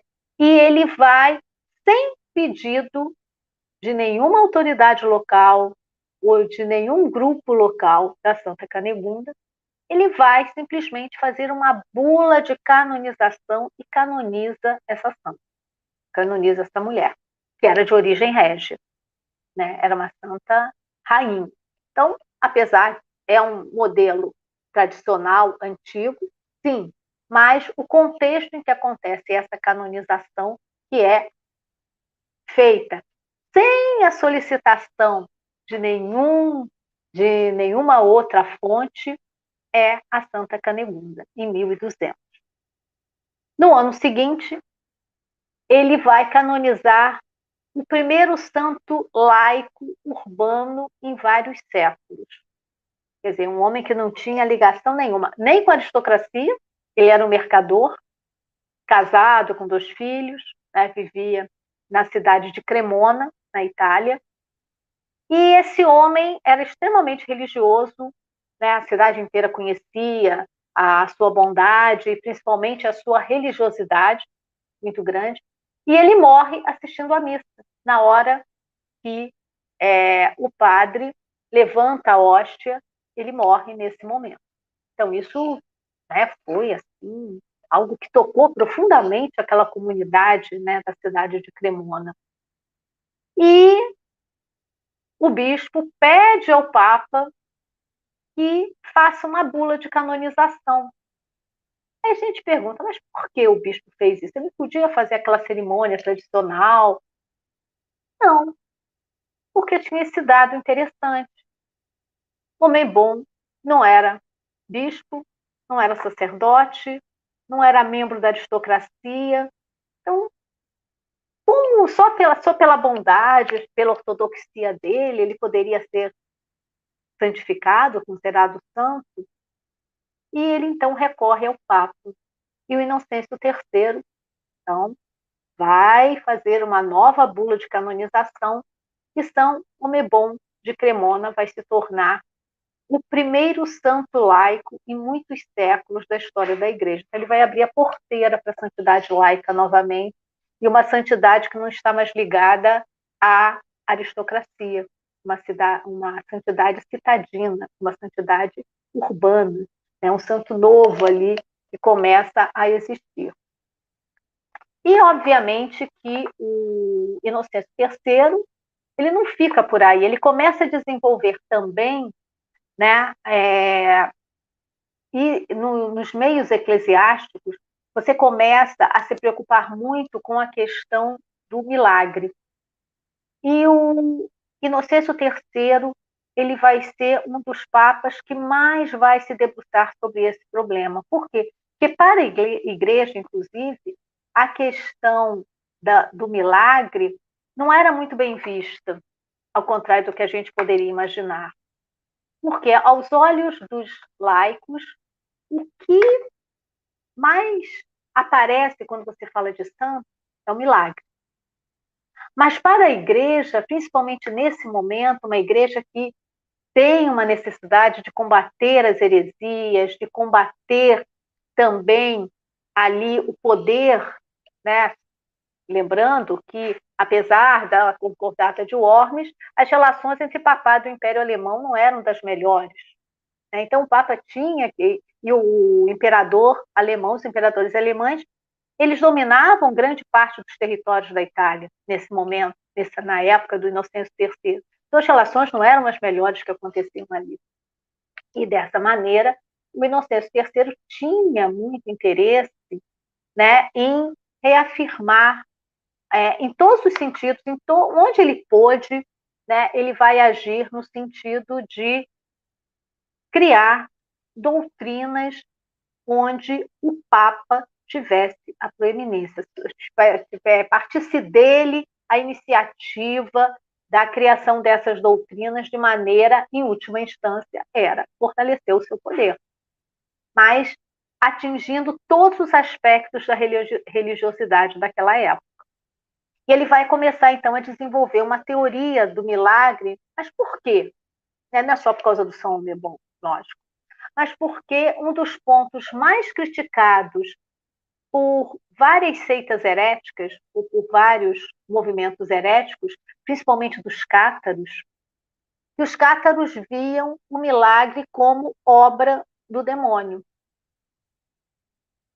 e vários grupos heréticos também. Né? Não eram só os cátaros, só que os cátaros é que tinham, né, ali nessa, nesse momento, era realmente a, a heresia mais ameaçadora do, do catolicismo. Né? Tinha uma, assim, um maior número né, de, de fiéis, estava espalhada por uma grande parte da, da Europa, principalmente ali na área do norte da Itália, do sul da França. Né? E os cátaros eram profundamente avessos a, a essa ideia do milagre, né? achavam isso assim, uma coisa absurda.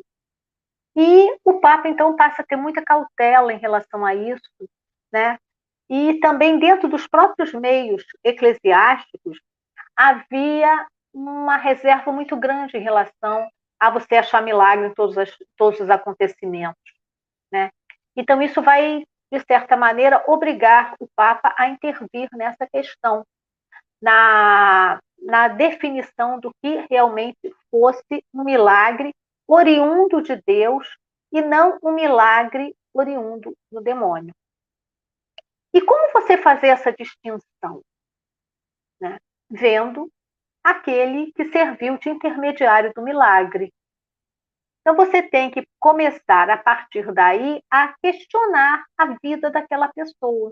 Não é só, né? Ah, não, ela é boazinha, ela era bonzinho, era bonzinho, tratava bem todo mundo, mas, né, extraoficialmente, você começa a se preocupar mais com a vida da pessoa do que com os milagres. E por quê? Porque o milagre seria a consequência, né? Se para o leigo é a realização do milagre que faz o santo, para a igreja vai ser o contrário. A igreja vai trabalhar no sentido oposto. É o que permitiu aquela pessoa ao longo da sua vida a realizar milagres. Então você tem que questionar isso, você tem que descobrir isso. Então é a vida que ela levou que a tornou apta aos olhos de Deus a ser o seu intermediário na realização do milagre. Então, o Inocêncio III coloca isso de uma forma muito nítida, né, de uma forma muito vigorosa. E a gente pode ver que ao longo da história isso vai mudar muito, né? vai, vai se alterar enormemente. Honório III, que é o Papa que sucede a Inocêncio III, o Honório III ele era totalmente avesso né, a, a essa ideia do milagre, tanto que tem até aqui eu cheguei a anotar, né? O Honório III ele abriu 13 processos de canonização no seu pontificado, que foi de 1216 a 1227. Ele abriu 13 processos, mas só canonizou cinco candidatos. Né? Oito bispos, né, abriam-se processos na época dele para a canonização de oito bispos, mas dos oito bispos, só quatro que foram canonizados. Quatro não atingiram lá né, a, as especificações que ele determinava. E, além dos quatro bispos, um cônego, um cônego regular também foi canonizado. Já quatro monges, todos monges, que era aquela é, santidade mais tradicional monástica da Alta Idade Média, nenhum foi canonizado ou a, ele deu autorização para a realização do culto. E entre os candidatos estava alguém muito importante, foi Roberto de Molesmes. Quem é Roberto de Molesmes? Ele foi um dos fundadores da Ordem de Cister. Então, São Bernardo tinha sido canonizado no século anterior, nós já vimos como, mas Roberto de Molesmes não. E todos os outros santos fundadores, tirando também o Roberto da Arbricel, que é um outro caso muito, que eu gosto muito, acho que não cabe aqui, porque ele nunca foi santo, Roberto de Molesme não, não foi canonizado. Ele foi tornado somente beato. Né? Então tinha um culto só local.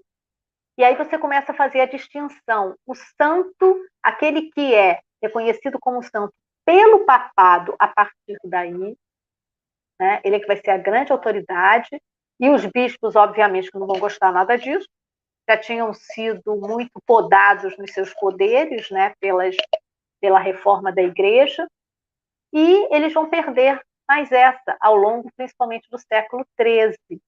Muitos lugares você vai continuar fazendo translações de santos, mas né, é, essa, essa santidade não vai ser reconhecida por toda a igreja. Essas pessoas vão ter um culto apenas local, aquilo que depois a gente vai chamar de beato. O santo é aquele que tem o culto. Ele, a, a igreja permite que essa pessoa seja cultuada como santa em qualquer lugar da cristandade, mas o beato não. O beato, a permissão é apenas para o lugar onde ele viveu ou o lugar onde ele estiver enterrado. Somente ali é que você pode realizar o culto ali àquela pessoa. E Roberto de Molesme foi um desses, um desses casos. Né? É interessante que a gente acha, é, nesse século XIII, o processo ele vai adquirir né, uma forma jurídica, mas não do início, é aos poucos que ele vai fortalecendo esse aspecto jurídico, mas geralmente você tinha uma bula, né?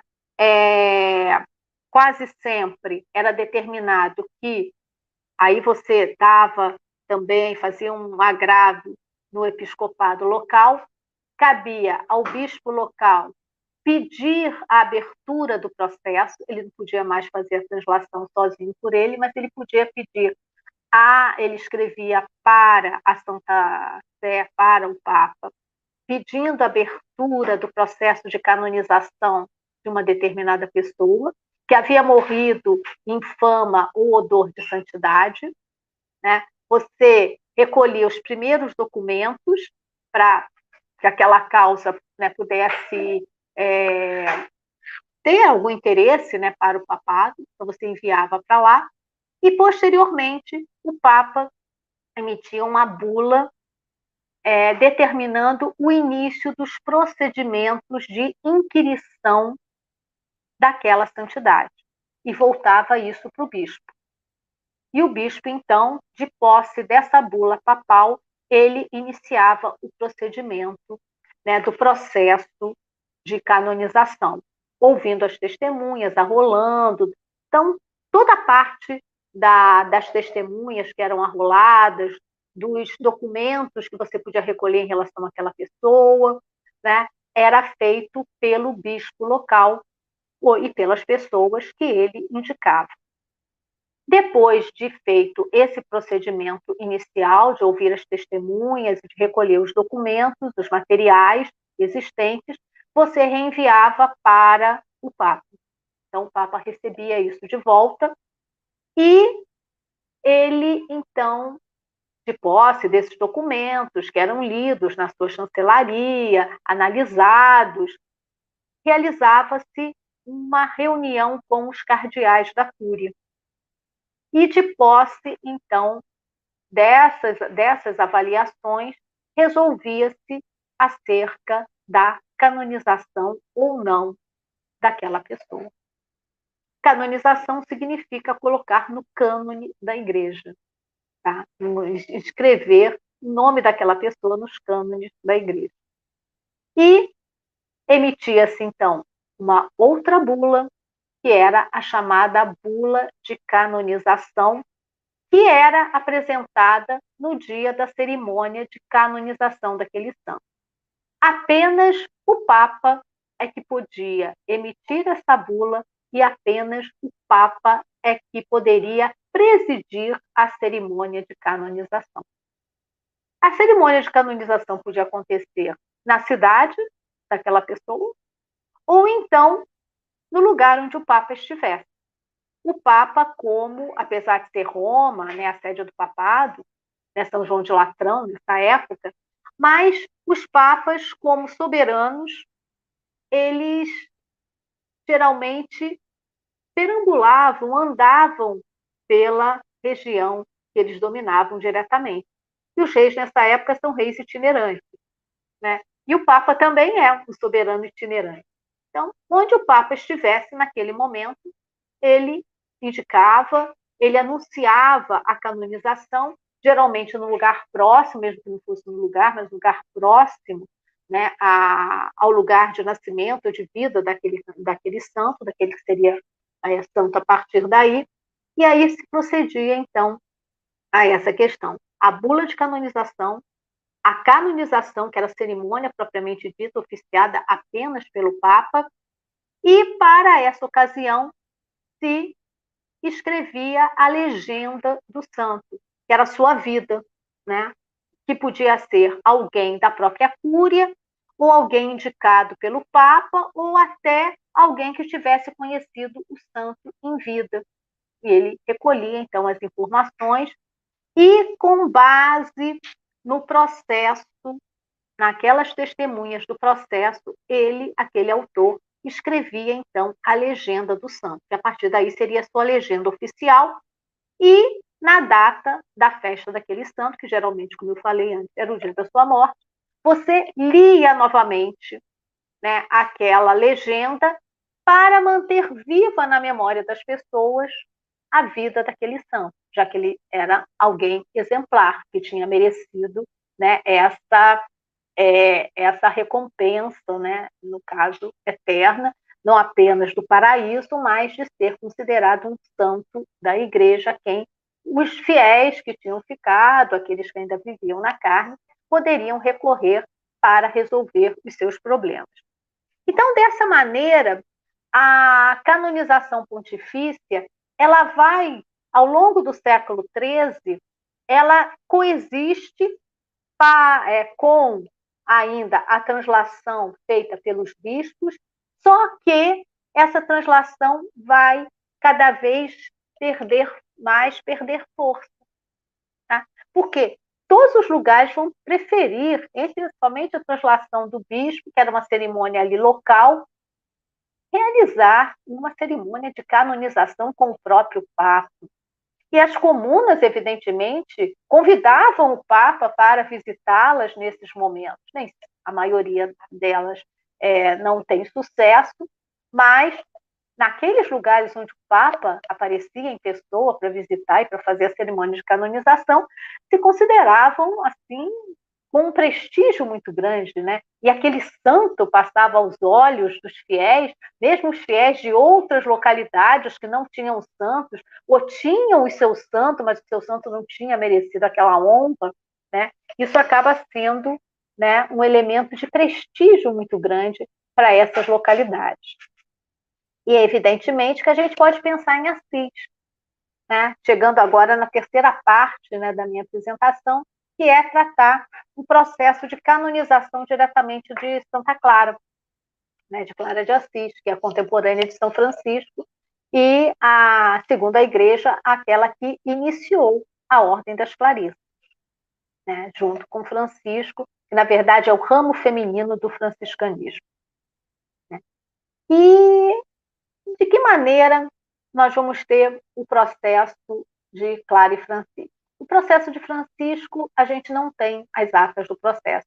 Uma questão muito interessante é que essas atas, né, que era o, havia um escriba, né, um notário que anotava, que escrevia os depoimentos, né, nesse momento da quando você fazia a inquirição das testemunhas com fins à canonização do novo santo, né, você tinha um notário que escrevia que era esse material juntamente, né, que ia para o Papa analisar e os cardeais analisarem.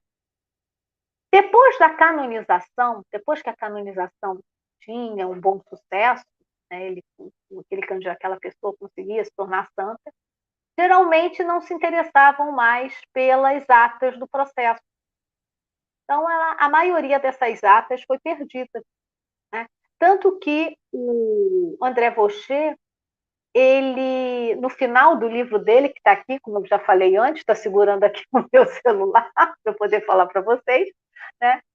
ele vai, é, na verdade, elencar um número imenso de santos, ele cita um número imenso de santos na sua obra, que é um, um calhamaço imenso, né? mas ele só conseguiu, isso na Biblioteca do Vaticano, acesso a 24 processos. Quer dizer, é um número muito pequeno diante da quantidade imensa de santos que foi é, ali criada nesse período. Né? Por quê? Porque não havia interesse em você. Eu já tinha sido. Você não pensava no futuro, né? Vai ter um maluco lá no século não sei o quê que vai se interessar por essa questão, vai querer estudar isso. Não, você não pensava isso. Né? E os processos, então, se perdiam. Né? As atas do processo se perdiam, ou eram enviadas para o local novamente, mas não eram bem guardadas. Nós temos todos aqueles problemas né? do acondicionamento desses materiais, chuva, vento, incêndios, do tempo, é, revoltas todas as intempéries históricas que poderiam acontecer. Então, esses documentos se perderam. Mas é, o interessante relativo a Santa Clara é que também no Vaticano as atas do processo de Santa Clara desapareceram.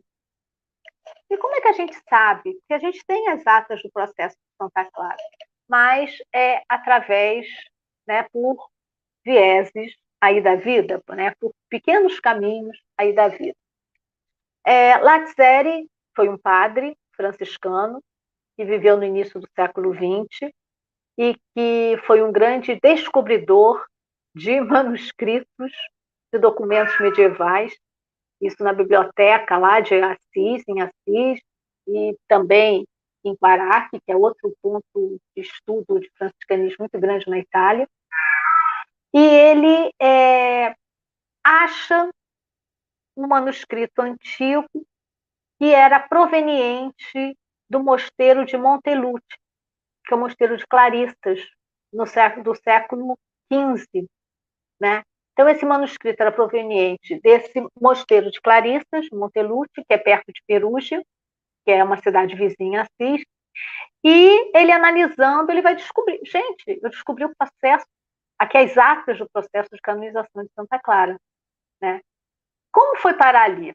Então, as hipóteses são as mais variadas, mas se encontra ali, ele analisou a, diversos elementos e acabou né, confirmando, né, pelo seu estudo, inclusive da letra, inclusive do, dos termos utilizados, do vocabulário, né, ele concluiu que era, na verdade, uma cópia do século XIV que esse mosteiro, que foi fundado no século XV, possuía.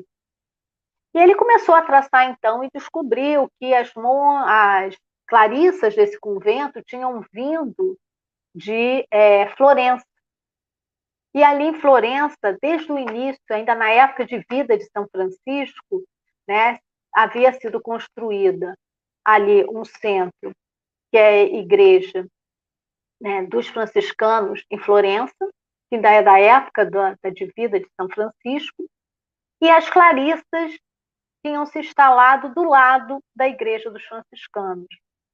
Então, através de Florença, que era um centro até o século XIV muito atuante do franciscanismo ali na Itália Central, esse documento, quando da criação do mosteiro de Monteluce, no final do século XIV, início do século XV, foram clarissas desse mosteiro de Florença que foram né, é, abrir, construir um mosteiro vizinho em Perugia. Né. Então, nesse processo de transferência dessas clarissas, dessas irmãs, né, o documento das atas do processo teria chegado, então, ali e ficou, né, ficou guardado ali no mosteiro, na biblioteca do mosteiro. Inclusive, esse é um dos mosteiros mais interessantes, porque ele vai fazer parte depois do movimento da observância, que é um movimento de reforma geral do franciscanismo no século XV, né? e que depois vai dar origem a, aos capuchinhos, no final do século XV para o XVI. Né? Os capuchinhos, na verdade, são ali é, uma dissidência do, da ordem dos frades menores, né, que vinha da época de São Francisco, que já tinha sofrido uma dissidência na época dos espirituais franciscanos, que eram aqueles que não aceitavam as modificações feitas na regra e na observância né, do testamento de São Francisco por parte dos, é, dos franciscanos daquela época, né, e também por parte da igreja, do papado, né, que modifica muitos pontos da regra de, São Francisco, né, e esse movimento da observância também é um retorno às origens do franciscanismo, já que os espirituais acabaram sendo condenados por heresia no início do século XIV. Então, esse movimento interno né, de não aceitação dos novos rumos que a, que a ordem, tanto do ramo feminino quanto do ramo masculino, vinham sofrendo por parte da interferência do papado, acaba né, é, criando no final do século, no, no século XV, né, para o início do XVI, a ordem dos capuchinhos, que são franciscanos que vão seguir a regra original de São Francisco. Então, dessa maneira, o Lazeri, ele voltando ao caso do processo de canonização de Clara, ele vai ali desfiando e chega então a essa informação. Bem, o processo de, de Santa Clara, né, ele então é descoberto somente no século XX, por vários séculos, né, desconhecido, né, e ele é, tem um dado muito interessante. Por quê? Porque essas atas do processo, ele contém, a primeira coisa que ele contém é a bula. A bula em que o Papa dá início ao processo de canonização. Essa bula se chama Gloriosus Deus. Né? E o Papa pede ao bispo de Assis que inicie o processo de canonização de Clara. E isso dois meses depois da morte dela. Ela morre em agosto, no dia 18 de outubro de 1253, o Papa escreve ao bispo de Assis, né, determinando a abertura do processo para a canonização de Clara. E aqui a gente já tem uma novidade, porque o Papa passa por cima, inclusive, daquilo que já estava bem estabelecido. Pra, na época de Francisco ainda não estava, mas é, entre a morte de Francisco e a morte de Clara, se passaram 27 anos. Então, um período de 30 anos, quase 30 anos, três décadas, é, foi um período bastante importante nas modificações, né, na transformação desse processo de canonização, entre várias coisas dentro da igreja, mas na questão da santidade, é, esses 30 anos foram muito fecundos. E o poder do Papa era bastante grande, mas ele sempre respeitando nessa questão a, a, ali o início do processo com o pedido dos bispos. E ele aqui inverte. Por quê? Porque o Papa da época era o Alexandre IV, não, era o Inocêncio IV.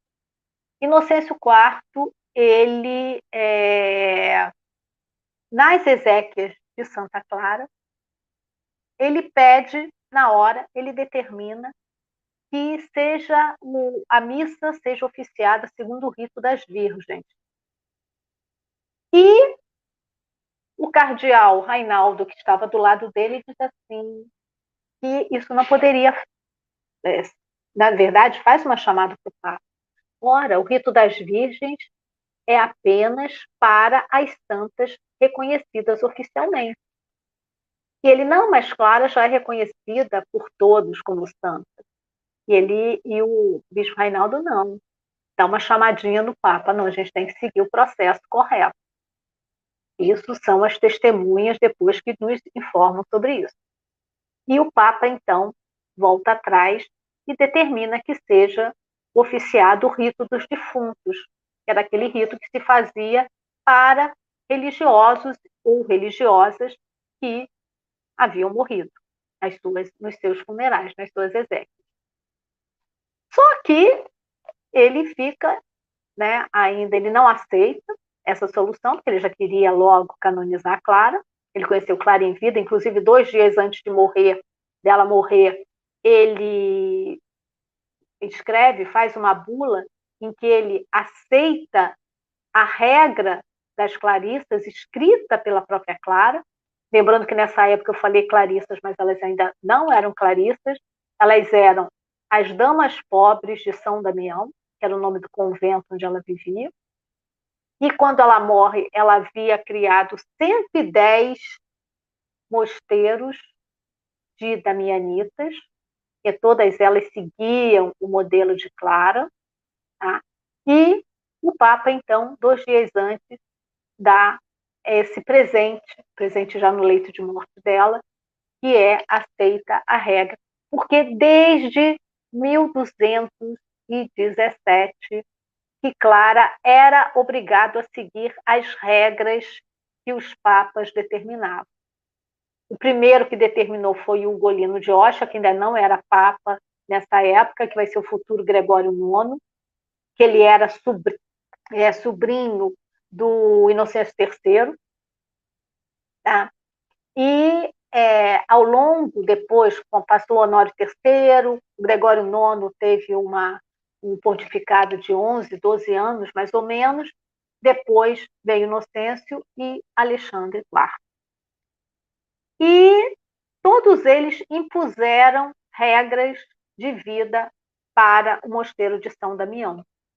E, antes de morrer, Clara teve essa alegria de ter a sua regra aceita, confirmada pelo papado.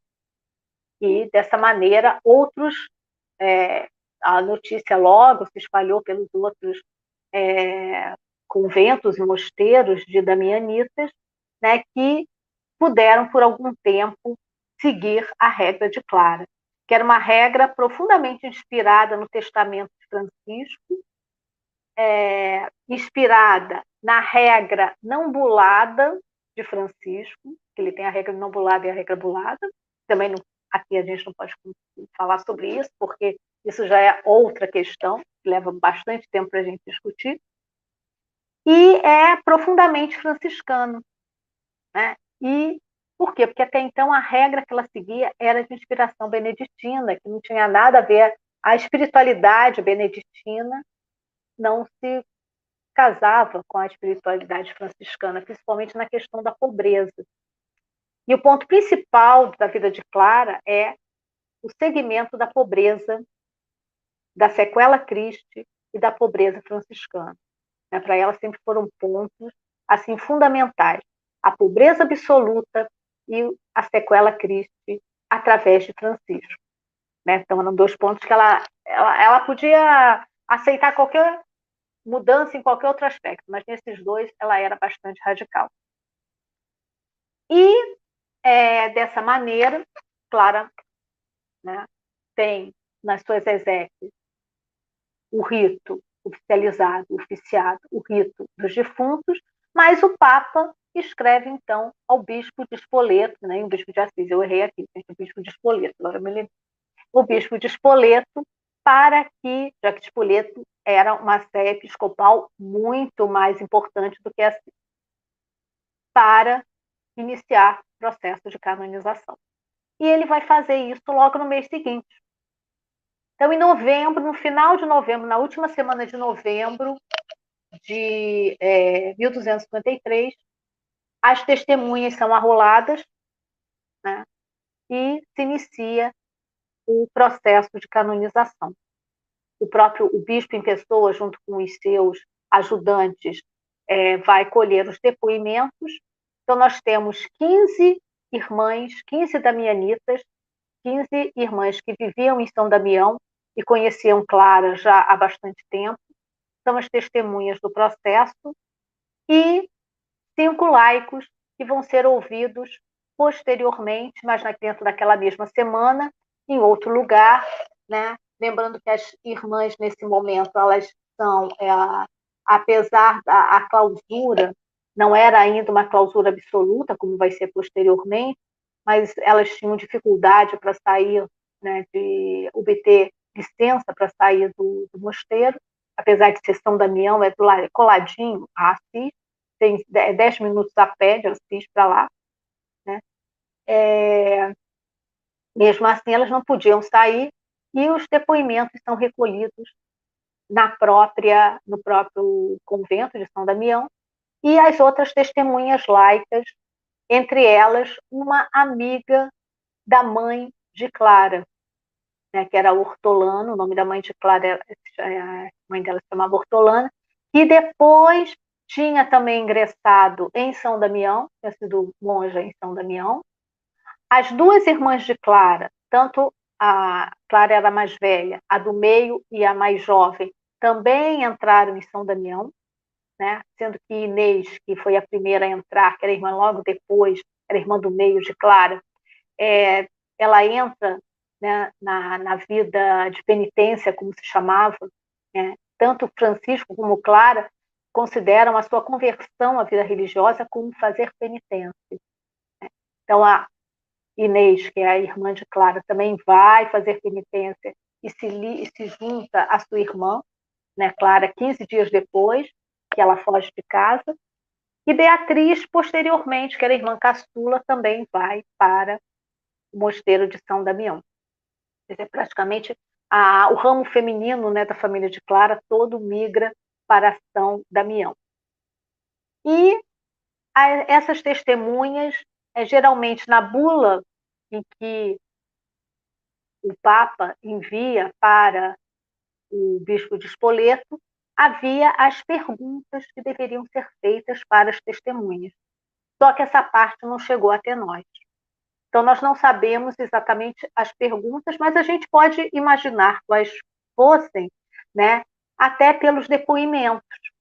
Até a, a oitava, sétima, oitava testemunha, nós temos praticamente né, uma sequência de respostas, né, que são as respostas que nós temos, né, nós sabemos as perguntas, mas o que as testemunhas falam, principalmente as irmãs de São Damião, sempre tocando nos mesmos assuntos. E o primeiro é sempre em relação à virgindade, se Clara era realmente virgem ou não. E todas são unânimes em afirmar que aquelas que conheciam Clara ainda no século, que sim, que ela sempre manteve a virgindade e durante a sua vida religiosa, esse foi né, ali um elemento que era incontestável. E você perguntava também outras coisas em relação à sua vida, é, aos valores que ela prezava, né, como era o seu trato com as irmãs, a, suas, a, sua, é, a sua religiosidade, né, a ligação com o, com Francisco, a relação com os papas. Então, tudo isso fica registrado. Né?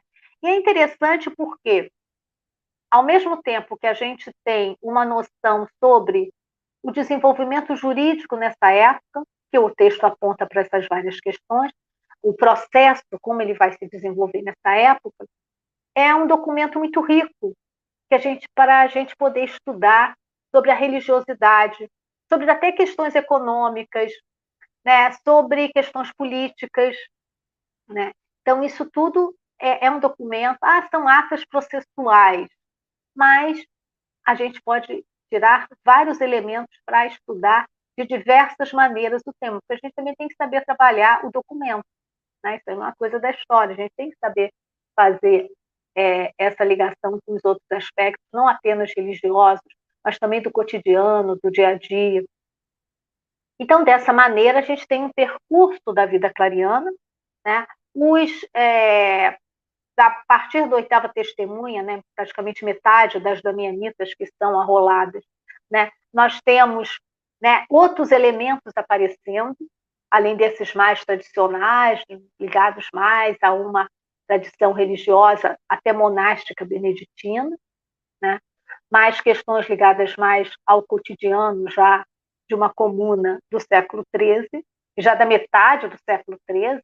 Né? Francisco morreu em 1226, Clara em 1253, nesses três, três décadas né, que separam a morte de um do outro, né, a, a vida econômica, social tinha se alterado bastante. A própria questão religiosa também né, já estava bastante diferente, apesar de muitos aqueles que não estudam Idade Média achar que é, ah, é tudo igual, não aconteceu nada, não, mudou bastante, a conjuntura já era muito diferente ali nesse, nesse espaço de tempo.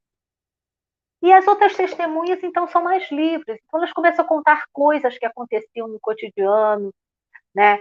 É, do, do convento, né? como a Clara agia em relação às suas é, pupilas, né, porque elas eram, é, agia como uma mãe.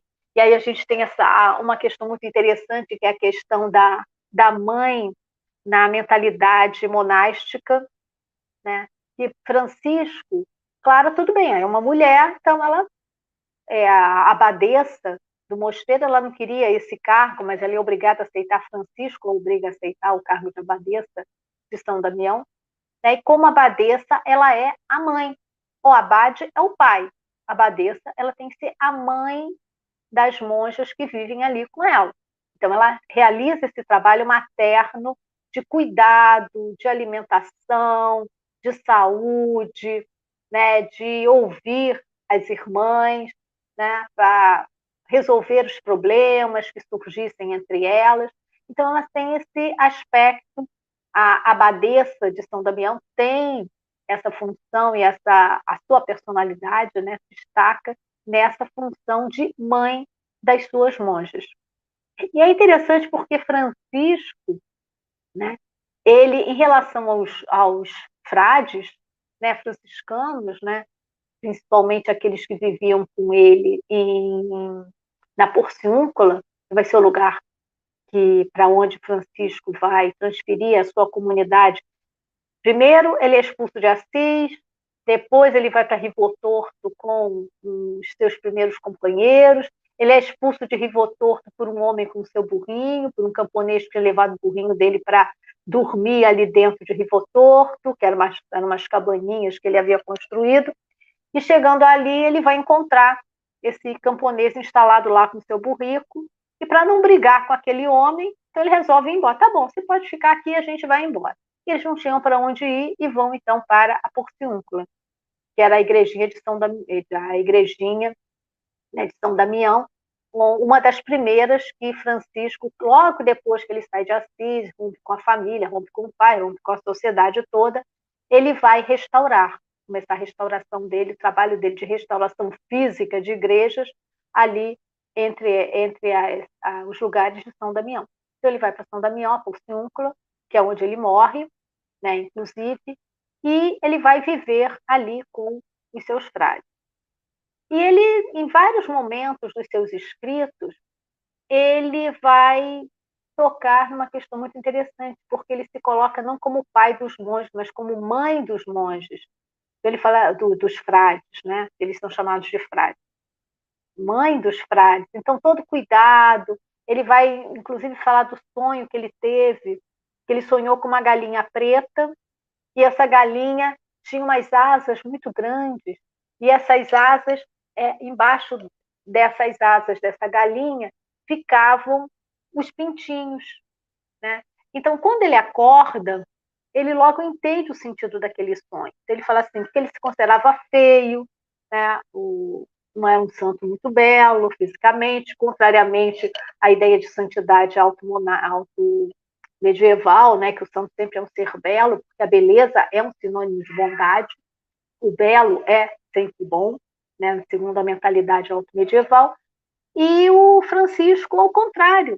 A descrição que o Tomás de Celano na, na vida útil dele faz é de um, uma pessoa meio feinha, né? Ele era feinho, esguelinho, magrinho, seco, né? O, a barba rala, né? o cabelo meio arrepiadinho. Então, não era uma, uma um retrato muito bonito para um santo ele diz assim: Olha, eu sou essa galinha, ainda mais que ele era baixinho também, de baixa estatura, não tinha daquela coisa atlética, bonita, né? E ele diz assim: Eu sou essa galinha.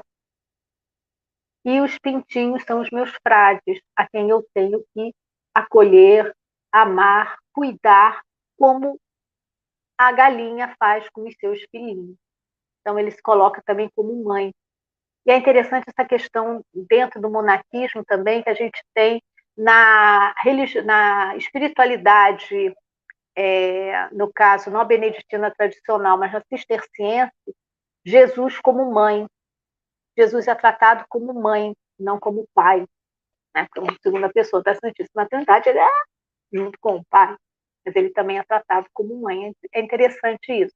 E na espiritualidade franciscana, a função de Francisco é de mãe dos seus frades, assim como Clara de mãe em relação às suas irmãs que viviam ali junto com ela é, no mosteiro de, de São Damião.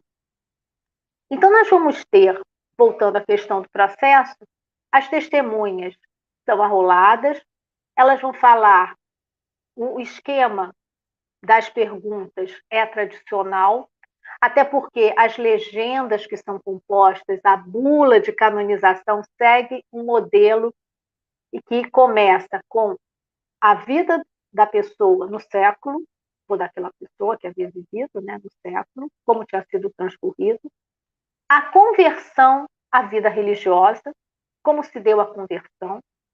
A terceira parte desses documentos é dizia sobre a vida que aquela pessoa levou depois da conversão, a vida religiosa daquela pessoa, e o último e quarto ponto era relativo aos milagres que aquela pessoa havia realizado depois da morte.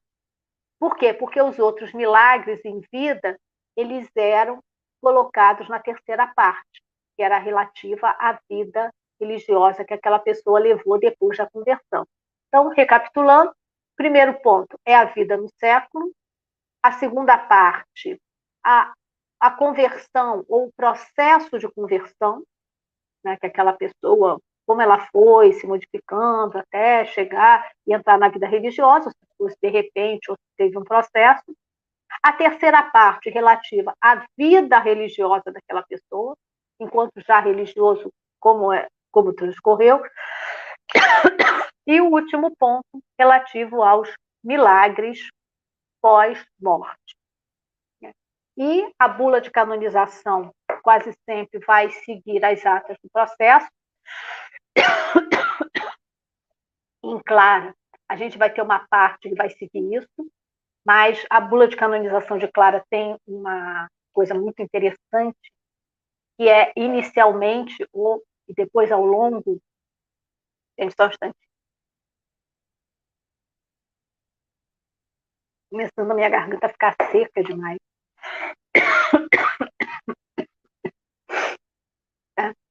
E, claro, né?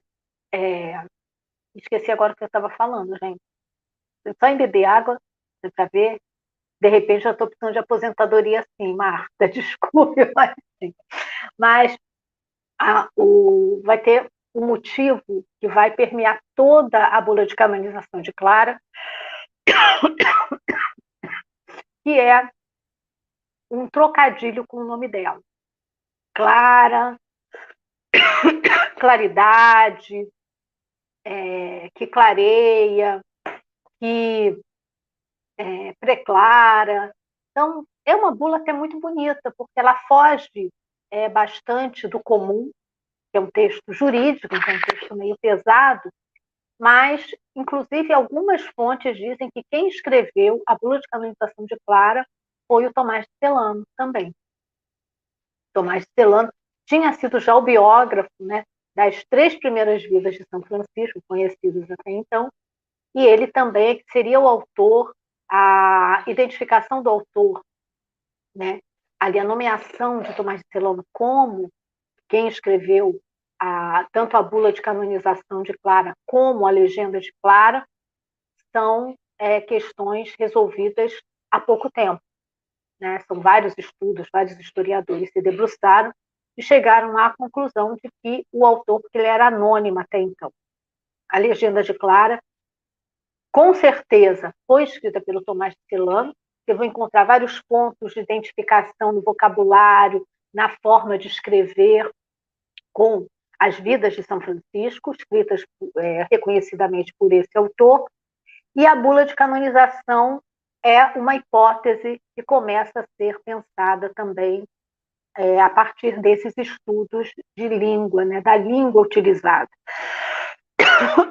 Então, dessa maneira, né, a bula de canonização de Clara é escrita, a legenda dela, que deveria ser lida na sua festa todo ano,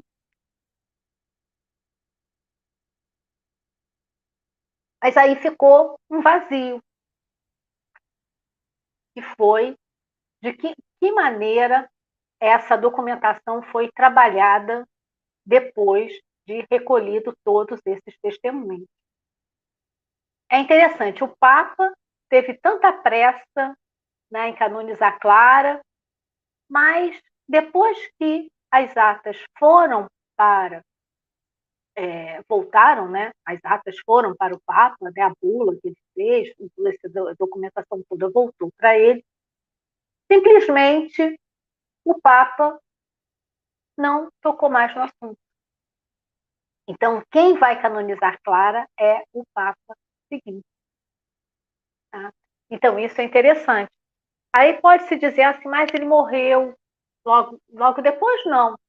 Né? Por exemplo, no caso de Francisco, o processo dele começa com o Honório III, mas quem vai canonizar São Francisco é o Papa seguinte, que vem a ser o Gregório IX. Mas acontece que o Honório III morreu três meses depois de São Francisco. Então, ele realmente não teve tempo, né, de, já estava doente né, na época da morte de São Francisco, então ele não teve tempo. Então, quem, na verdade, vai agilizar o processo vai ser o Gregório IX, que faz bem rapidamente, e Francisco é canonizado dois anos depois da sua morte. mas o processo mesmo de Francisco só é aberto depois de um ano que o Gregório IX era Papa. Então também demorou, demorou bastante, né?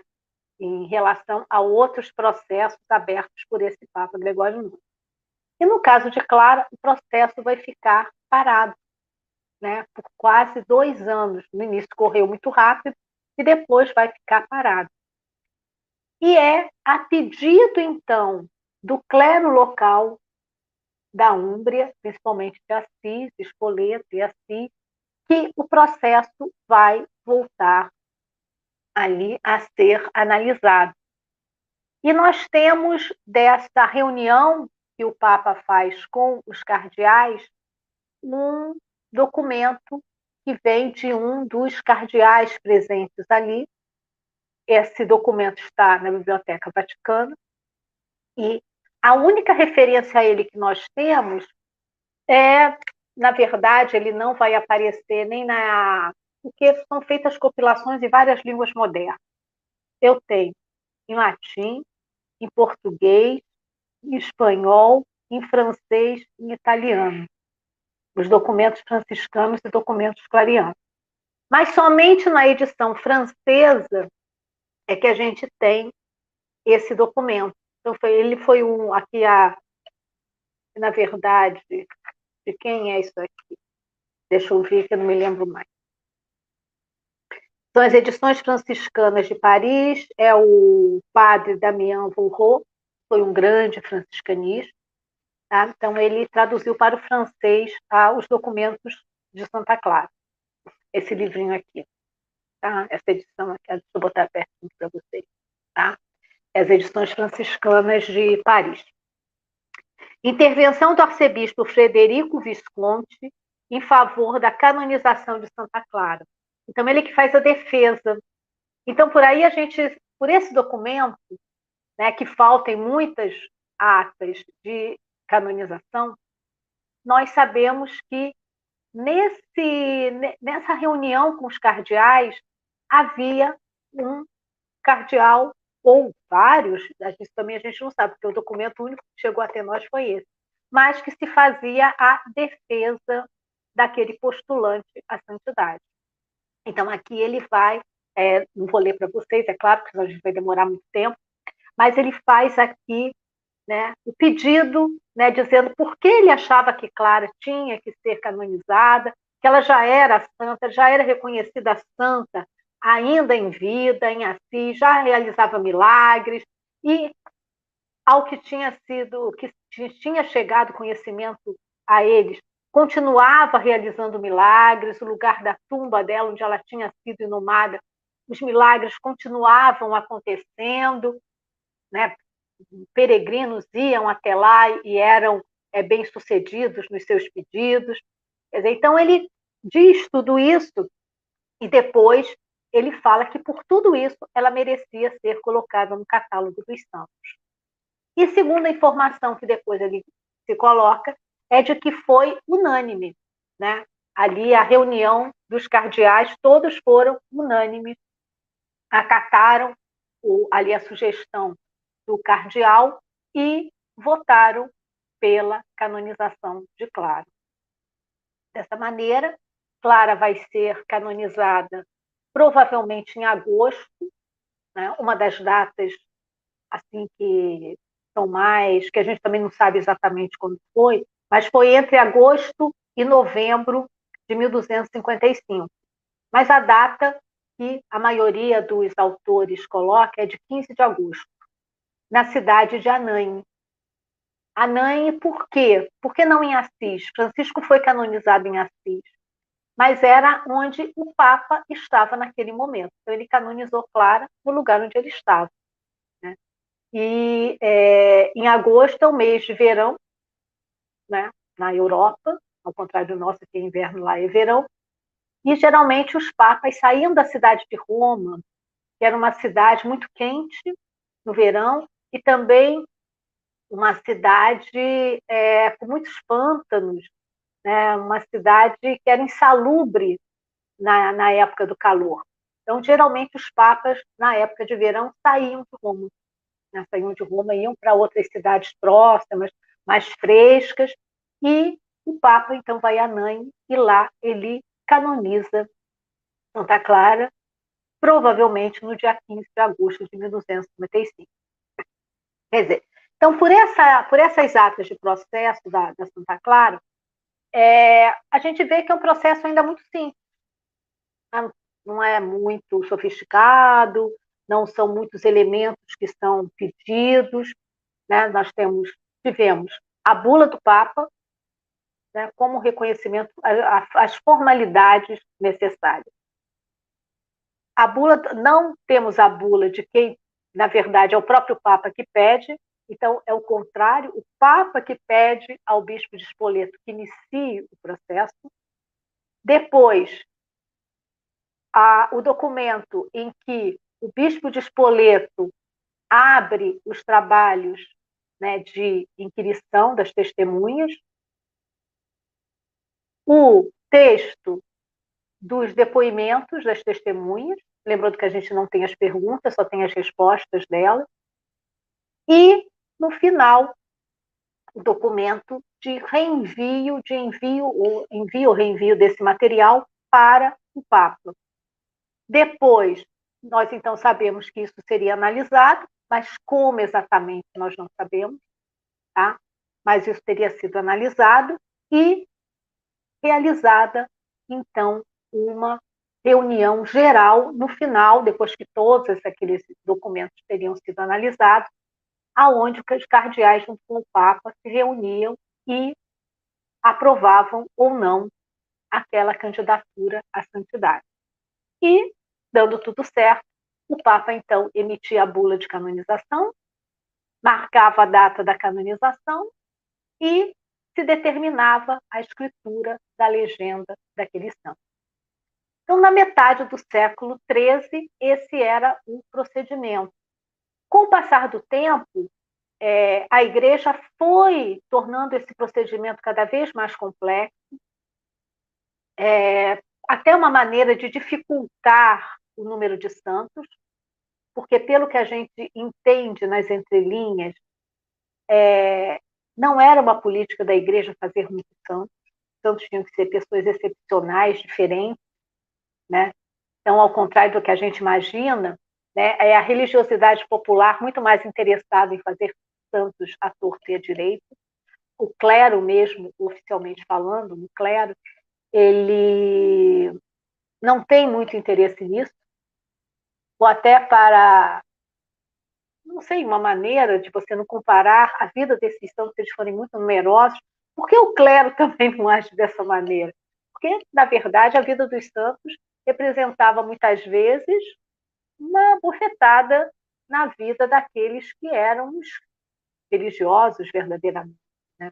A maioria deles, né, um número deles significativo, né, eram bastante criticados. E é interessante porque no século XIII, né, a ideia da santidade franciscana era muito forte, porque é uma, foi uma ordem que revolucionou a história da igreja ali no século XIII. Mas no século XIV, à medida que o tempo vai passando, né, é muito interessante, nós temos os Fabliaux. O Fabliaux é um texto, é um conto, né, é francês, é, ele é um conto de sentido moral, porque no final sempre tem uma frase moralizante, né? geralmente é para rir. Ele é divertido, engraçado, jocoso, é, bastante inconveniente, usa uma linguagem é, não muito apropriada, né? palavrões, ou termos chulos, não palavrões exatamente, mas termos chulos, é muito fundamentada o, na sexualidade, nos desvios sexuais, né? a maioria das histórias refletem sobre isso, mas são textos muito interessantes. Né? E nós vamos ver um grande número de Fabliaux que colocam os frades sejam eles franciscanos ou dominicanos, que são as duas principais ordens é, mendicantes da época, né, com agindo da mesma maneira que aquele clero mais tradicional. Quer dizer, então, isso mostra um desvio né, muito grande né, nesses textos, obviamente que eles reproduzem o que acontecia na sociedade, né? porque nenhuma ficção, é, em termos assim, talvez mais elaborados, sofisticados, né, você pode propor coisas diferentes da realidade. As distopias não existem aqui nesse momento. Né? Então, você escreve dentro do que existe naquela sociedade. E os frades são muito atacados, né?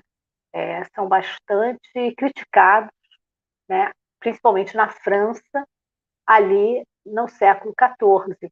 E esses textos do Fabliot são bastante interessantes em relação a isso. Se tem uma repercussão, se as pessoas liam, achavam graça, reproduziam, as cópias é, são muitas né, que nós encontramos desses Fabliot, é porque tinha alguma ressonância com a verdade ali daquele tempo. Então, eu vou, acho que terminar por aqui. Tem muito mais coisa que poderia falar aqui para vocês. É, eu fiz, é, não apresentei aqui para vocês, mas eu fiz alguns quadros. Quer dizer, eu fiz, não, já em algum tempo, não agora. Mas tem alguns quadros relativos a, aos processos de canonização, aos, é, como é que se diz, aos milagres é, em vida, milagres em morte, as pessoas, os destinatários daqueles milagres, os beneficiários dos milagres. No caso de Clara é muito interessante porque os beneficiários, na sua maioria, são mulheres e crianças. Então é assim, no caso dela, uma santidade talvez feminina, mas ligada a isso, também crianças de ambos os sexos, né? Mas mulheres também, homens também do povo comuns, quer dizer, mas mulheres e crianças são os maior, maiores beneficiários dos, é, como se diz, dos milagres que ela realizou pós-morte ali no seu túmulo em Assis. Tá? Então, eu agradeço a presença de vocês, eu não vou me estender mais por causa já do adiantado do tempo, né? Adiantado da hora, já estou aqui vendo agora dois, 2 horas, 26 minutos, 50 segundos, já passando para 51. E eu agradeço a presença de vocês. Então, dou encerrada aqui a minha apresentação.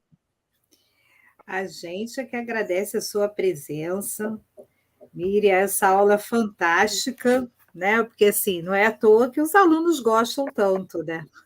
E não, não está na hora Obrigada. de você. É, e aí, gente, ó, a galera que quiser fazer perguntas, nós temos algumas perguntas aqui no chat já. Mas quem quiser pode fazer a sua pergunta, que ainda dá tempo. Mas eu vou começar fazendo a minha pergunta, né? Vou fazer uma, e aí, né, se, se der tempo, faço outra.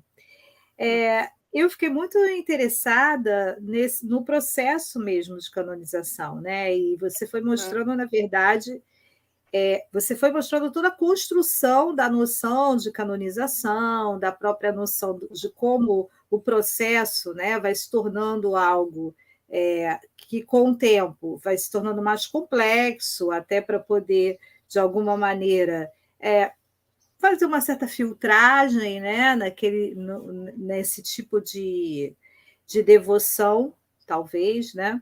Mas a minha pergunta é, é, o que que, ou como é que o processo, os processos de canonização dialogam com a questão do direito canônico, né?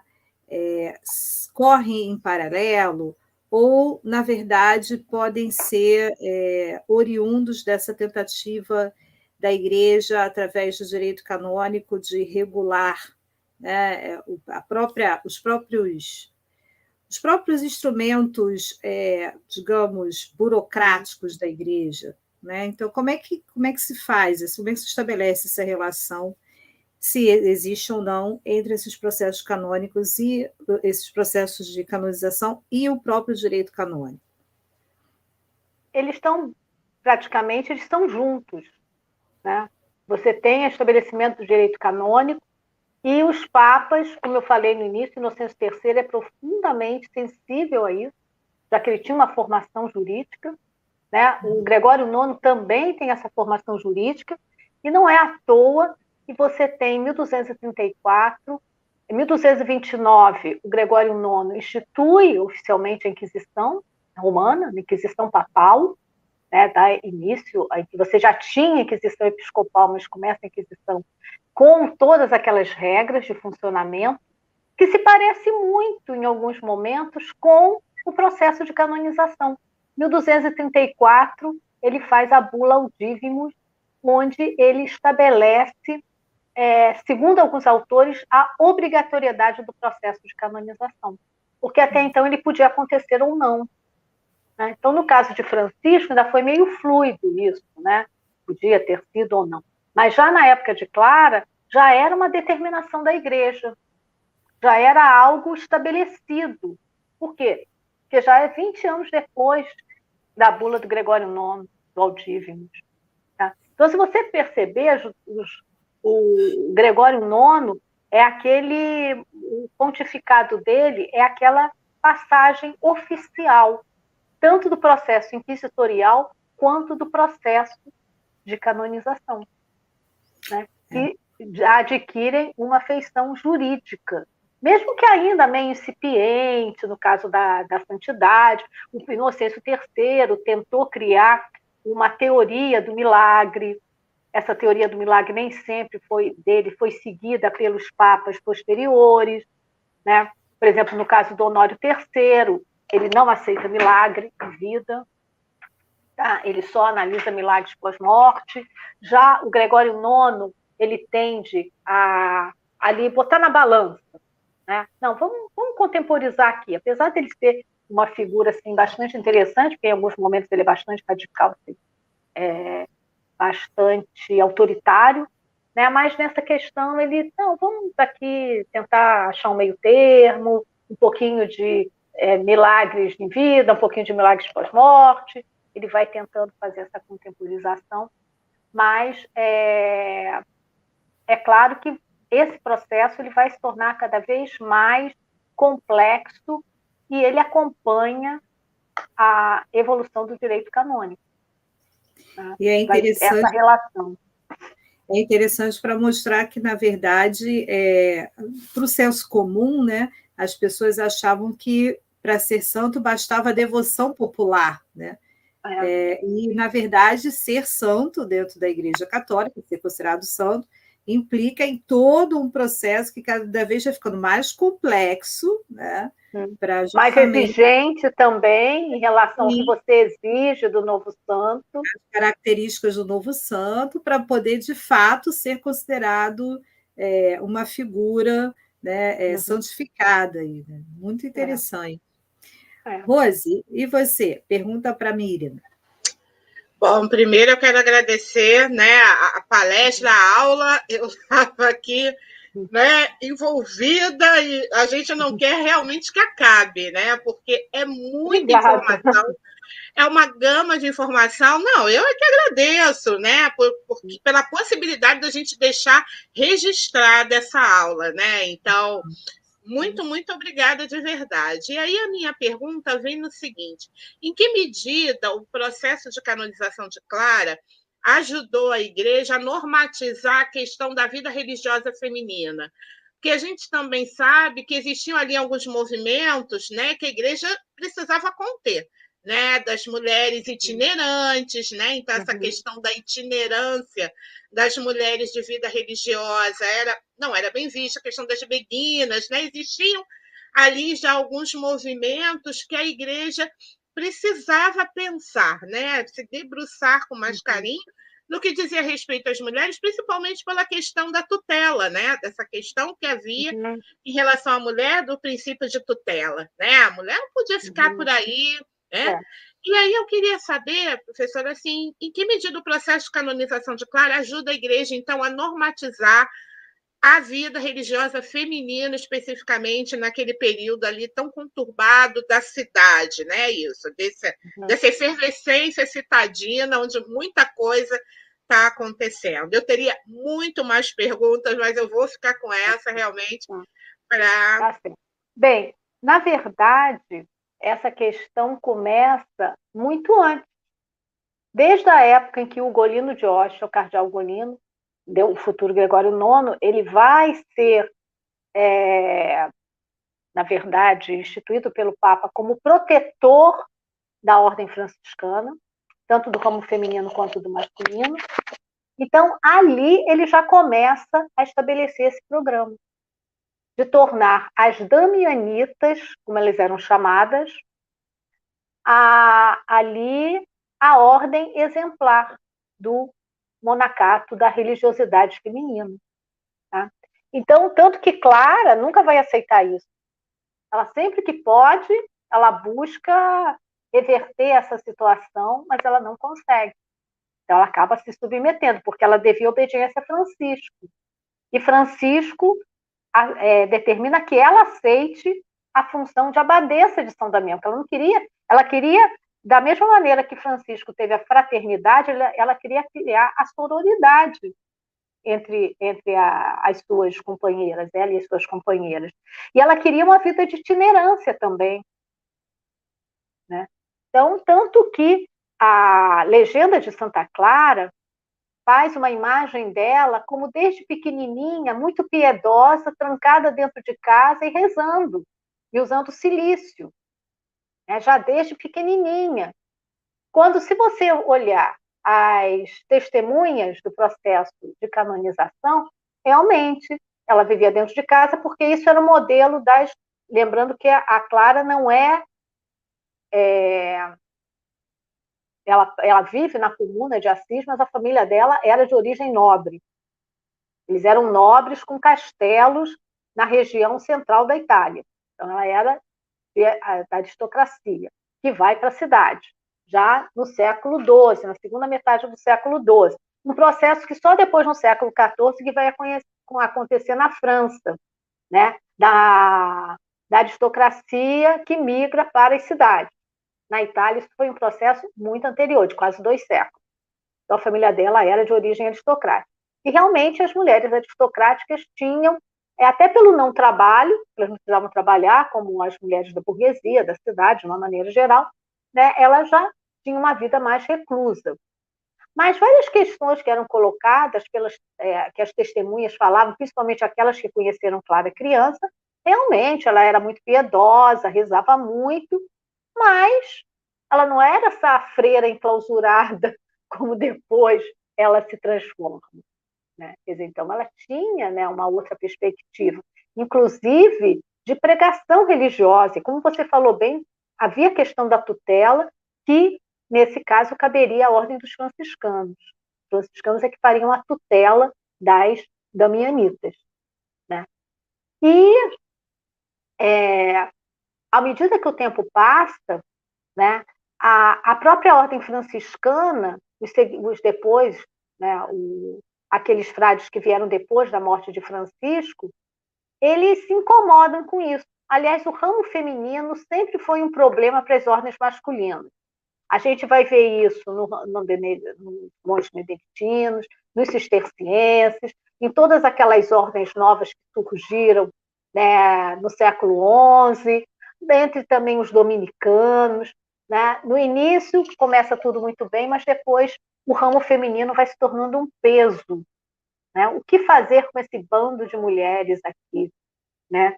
Então, a, a própria, os próprios, é, as ordens religiosas vão mostrando um cansaço nessa questão.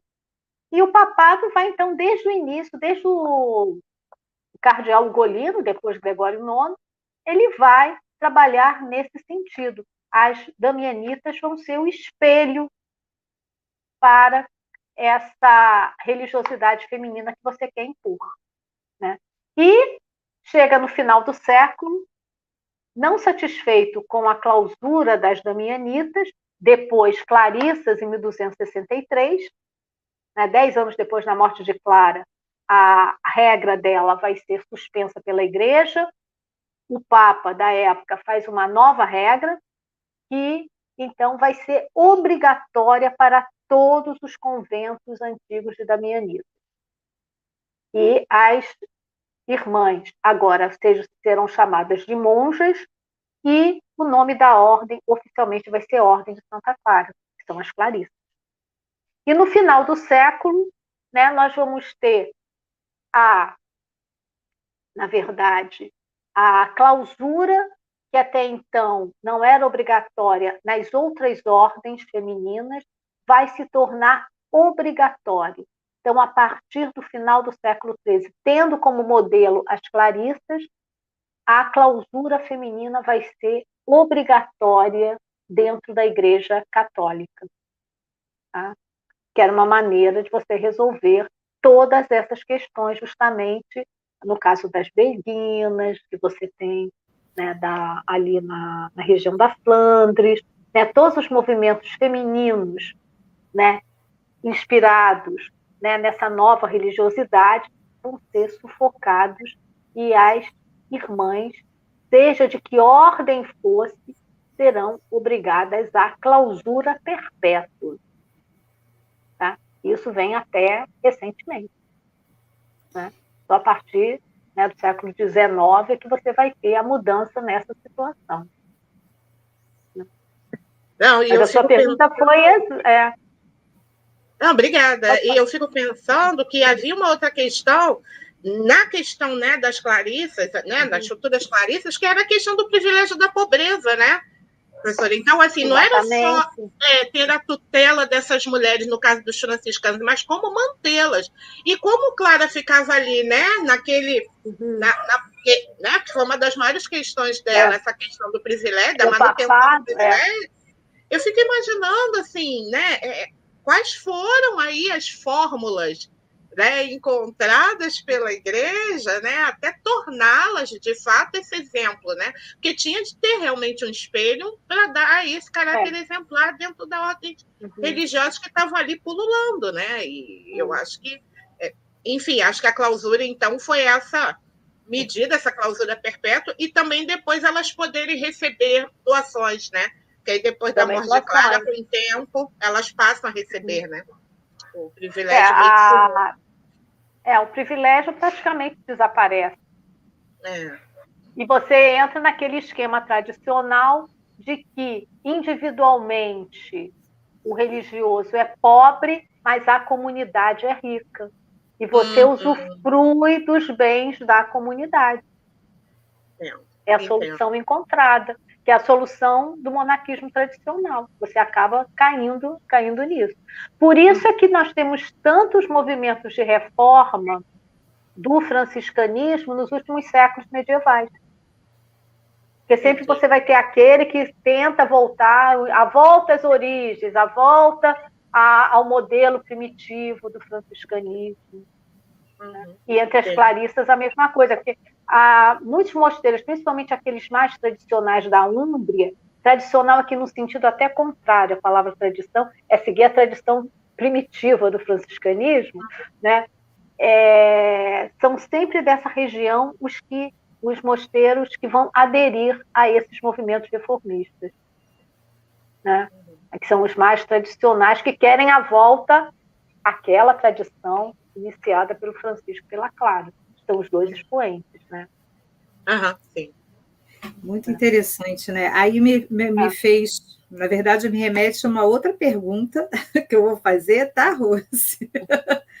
Se você quiser, tem direito a mais uma, caso você queira. Hum. É, né? Então, assim, a... é porque a gente brinca, porque se deixar a gente fica perguntando um tempão, né? Então, eu sei. Eu assistia para me preparei aqui porque eu vi como vocês fazem. A gente só vai puxando mais perguntas assim, enfim. É.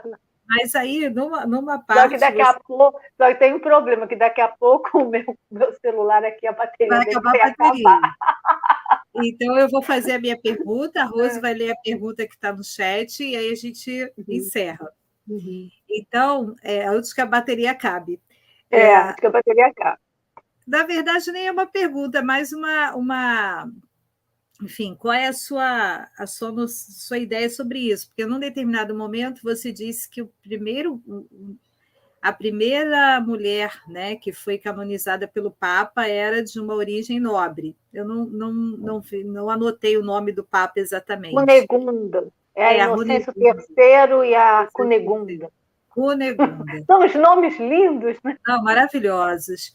É, é. E aí, é, você acha que essa canonização, feita, mesmo sendo uma mulher nobre, enfim, mas sendo feita a partir de uma mulher, né? sendo a mulher a personagem principal, é, tem a ver com o desejo mesmo da reforma ali, daquele contexto da reforma é, do século XII, de direcionar um discurso específico para as mulheres, para a santidade das mulheres, né? porque tem todo aquele movimento de uma disciplinarização. Até que uhum. ponto a canonização de uma mulher é, vai servir como uma estratégia, um, uma possibilidade de chegar ao público feminino? Você percebe isso? Olha, a, na verdade, no, na questão feminina, a tradição ainda pesava muito. Tanto que somente quatro mulheres foram canonizadas no século XIII. Nossa! Ao contrário, pouquíssimo, né? A, a, na verdade, a santidade medieval ela é fundamentalmente masculina. A mulher que é uma, aquela que consegue romper com a barreira né, e de alguma maneira aparecer. Então, no caso da, da Santa Cunegunda, ela era da Inglaterra. E é muito interessante que essas primeiras canonizações que Inocêncio III faz são sempre de personagens que são periféricos da cristandade. O André Fauché é, aponta bem isso, né? que eram aqueles lugares onde você queria atrair para o centro, que é o papado romano, na Itália.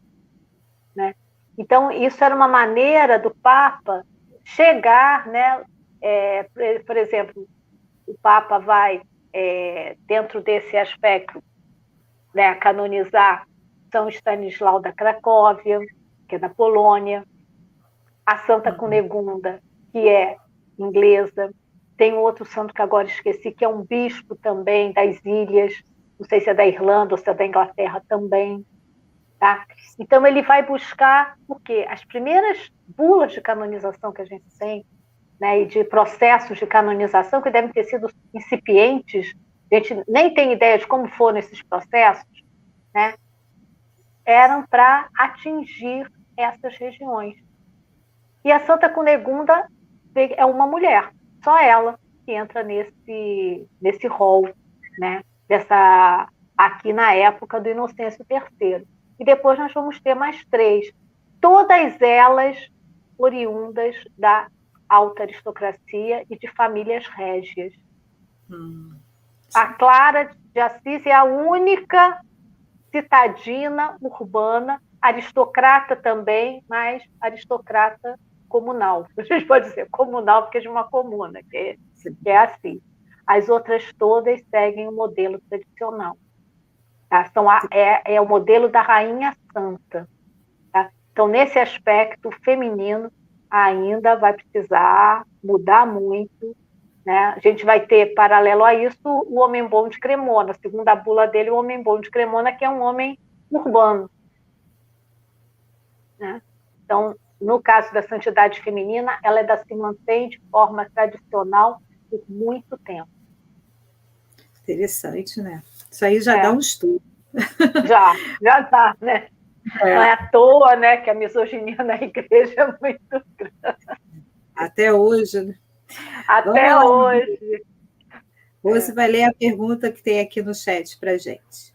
Vamos lá, professora. A pergunta é da Andréa Menegatti, que é lá do nosso uhum. Bem West também. Beijão, Andréia. Ela pergunta uhum. o seguinte: tanto nas agiografias, na descrição dos milagres, quanto nas literaturas cujo acesso era dado às populações em geral, a imagem do inferno e do próprio diabo estão presentes no retrato e nos discursos do maravilhoso.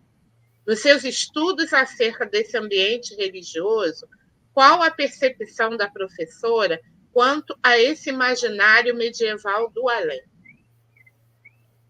Bem, a questão do maravilhoso é, entra aqui não como, é, por exemplo, no, nesses processos, ou, por exemplo, no caso que eu trabalho melhor, que são os franciscanos, essa imagem do além ela não aparece.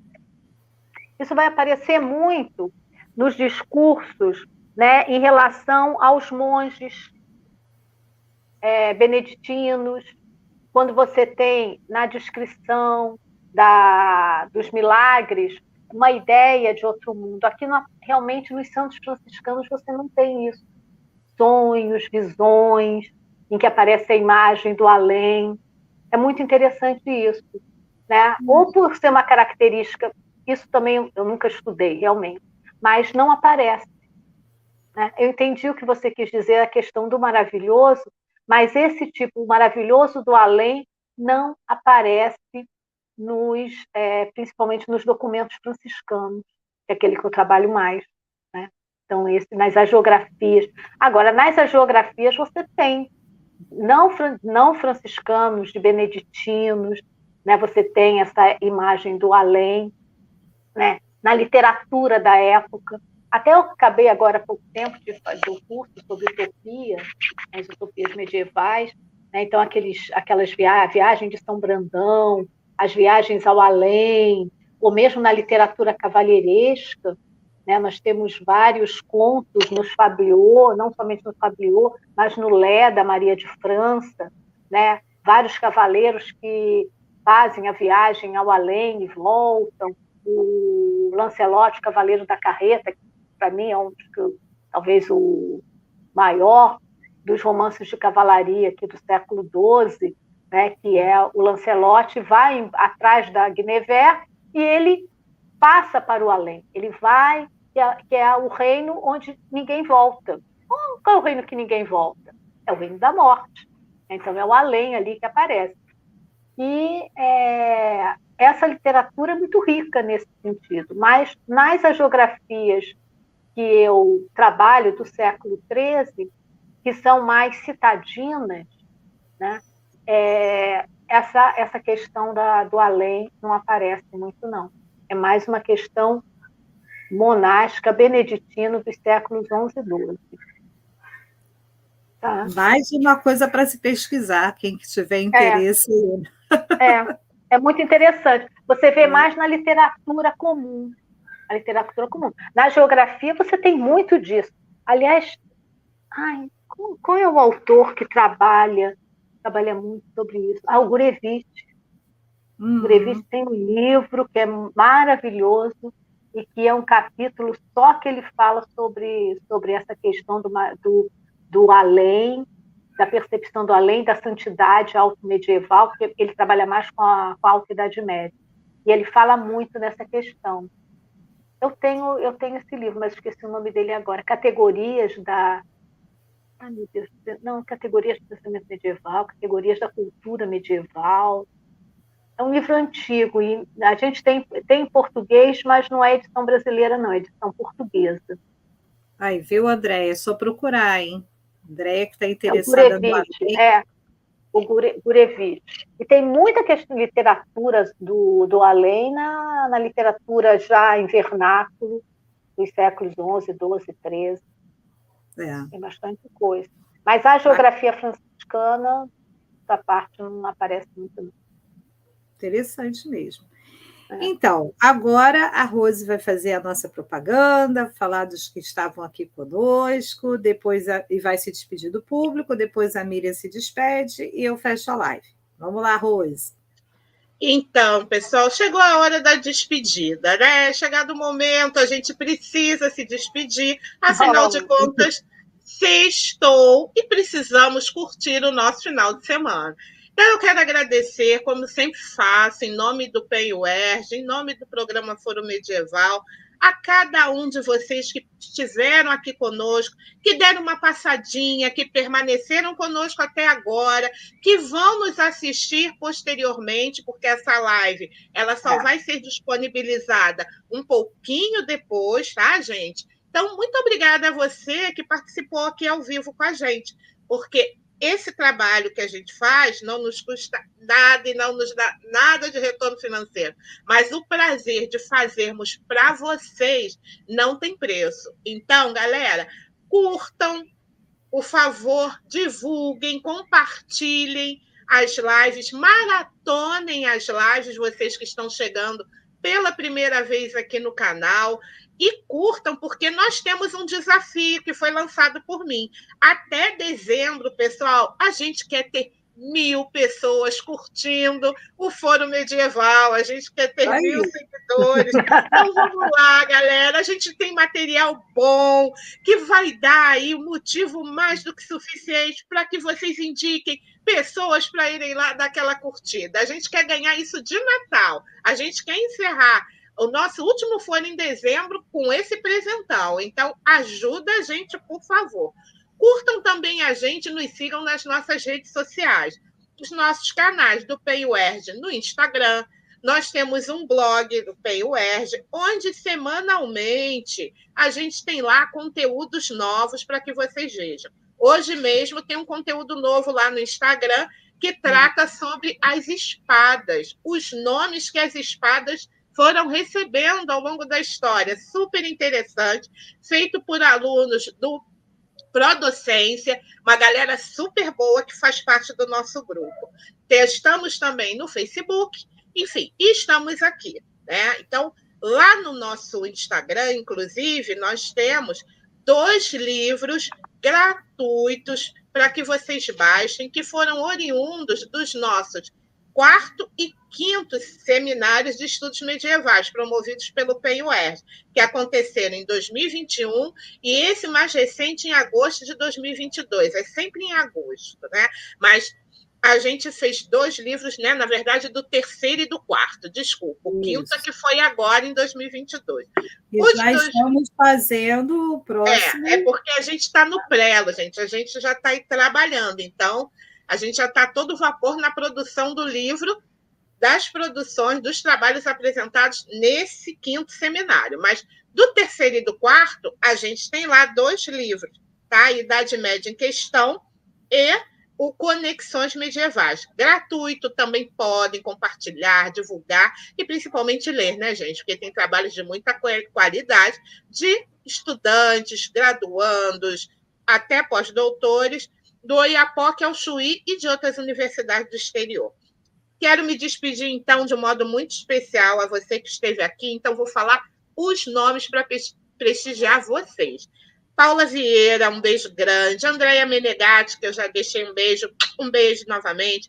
Pedro Henrique, o Cláudio Carneiro, o Maico Custódio Leite, que é da Facate, lá em Parabé, no Rio Grande do Sul. Ó, um beijo para o Rio Grande do Sul.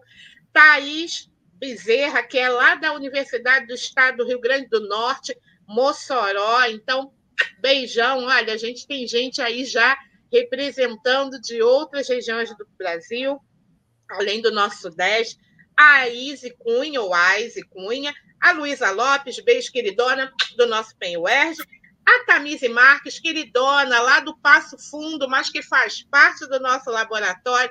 Estamos com saudade de você, Tami. Beijo grande. Pois é. E o Eliseu Santos, gente. Então, olha, para cada um de vocês, sempre aquele beijo carinhoso, aquele abraço forte, ainda que virtual, na certeza de que com essa live vocês vão ter aquilo que é o nosso lema conhecimento e também afeto. Então, me despeço por aqui. Beijo grande, um bom final de semana. Miriam, muito obrigada novamente. Seja muito bem-vinda e desde já volte, já pode preparar outra coisa para voltar, porque a gente quer te ouvir. Aqui vai e volta. Por favor, volte para nós, não fique em silêncio. Tá? Estaremos aqui, ó, cheia de tá, afeto também, curiosidade para te acolher. Então, olha, no lema dos franciscanos, paz e bem para você, bem. paz e bem, Martita, para você, paz e bem para todos nós, porque a gente precisa disso no mundo, tá, galera? É. Até a próxima e sextou. Obrigada por tudo. Um beijo. Miriam, pode se despedir da galera aí. Então, me despedir, agradecer ao, ao PEN, ao, a vocês do PEN UERJ, pelo convite. Gostei muito também de participar. Né? Vou ficar freguesa, vocês podem me enviar ali a, a data dos outros, para ver os outros colegas também. Eu assisti né, também a, a, as lives anteriores, né, aos fóruns anteriores, gostei muito. E podem me chamar novamente, eu tendo oportunidade eu agradeço e venho feliz da vida. Agora, agora eu é, já sei o caminho, ficou mais fácil, né? Com certeza. E agradeço, agradeço a vocês e agradeço também a, aos ouvintes, a quem ficou assistindo até agora. Tá? E um beijo para todo mundo. E vamos continuar na história medieval, que é muito boa. Oh, que maravilha! Os colegas nossos não sabem, né? Como a gente se Com diverte. Com certeza, é verdade. Não, porque é uma é. coisa interessante. A gente tem que ter seriedade no estudo, mas também coisas que nos deem prazer e contentamento de, de trabalhar com esses temas. Eu me divirto. Eu brinco assim, gente, Idade Média é diversão, as pessoas não entendem isso. Eu falo assim, dar aula é também divertido, pode ser uma atividade lúdica, é divertido. É, né? é Mas verdade. A gente faz o que gosta, aí fica divertido. Né? É, aí fica divertido, realmente. Tá? Então, então, agradeço muito a todos e um grande beijo e até a próxima também para vocês todos. Obrigada, Miriam, pela sua Obrigada, presença. obrigada a vocês. Obrigada a todos que estiveram aqui, que irão assistir mais tarde. Acompanhe a gente lá no Instagram para você saber qual é a nossa programação, qual vai ser o nosso próximo foro. Não esquece de chamar alguém para compartilhar aí os nossos vídeos, se inscrever no nosso canal. E agora sextou, né, galera? Muito bom ter vocês aqui. Até a próxima. Obrigada, Miriam. Obrigada, Rose. Obrigada também. Tchau.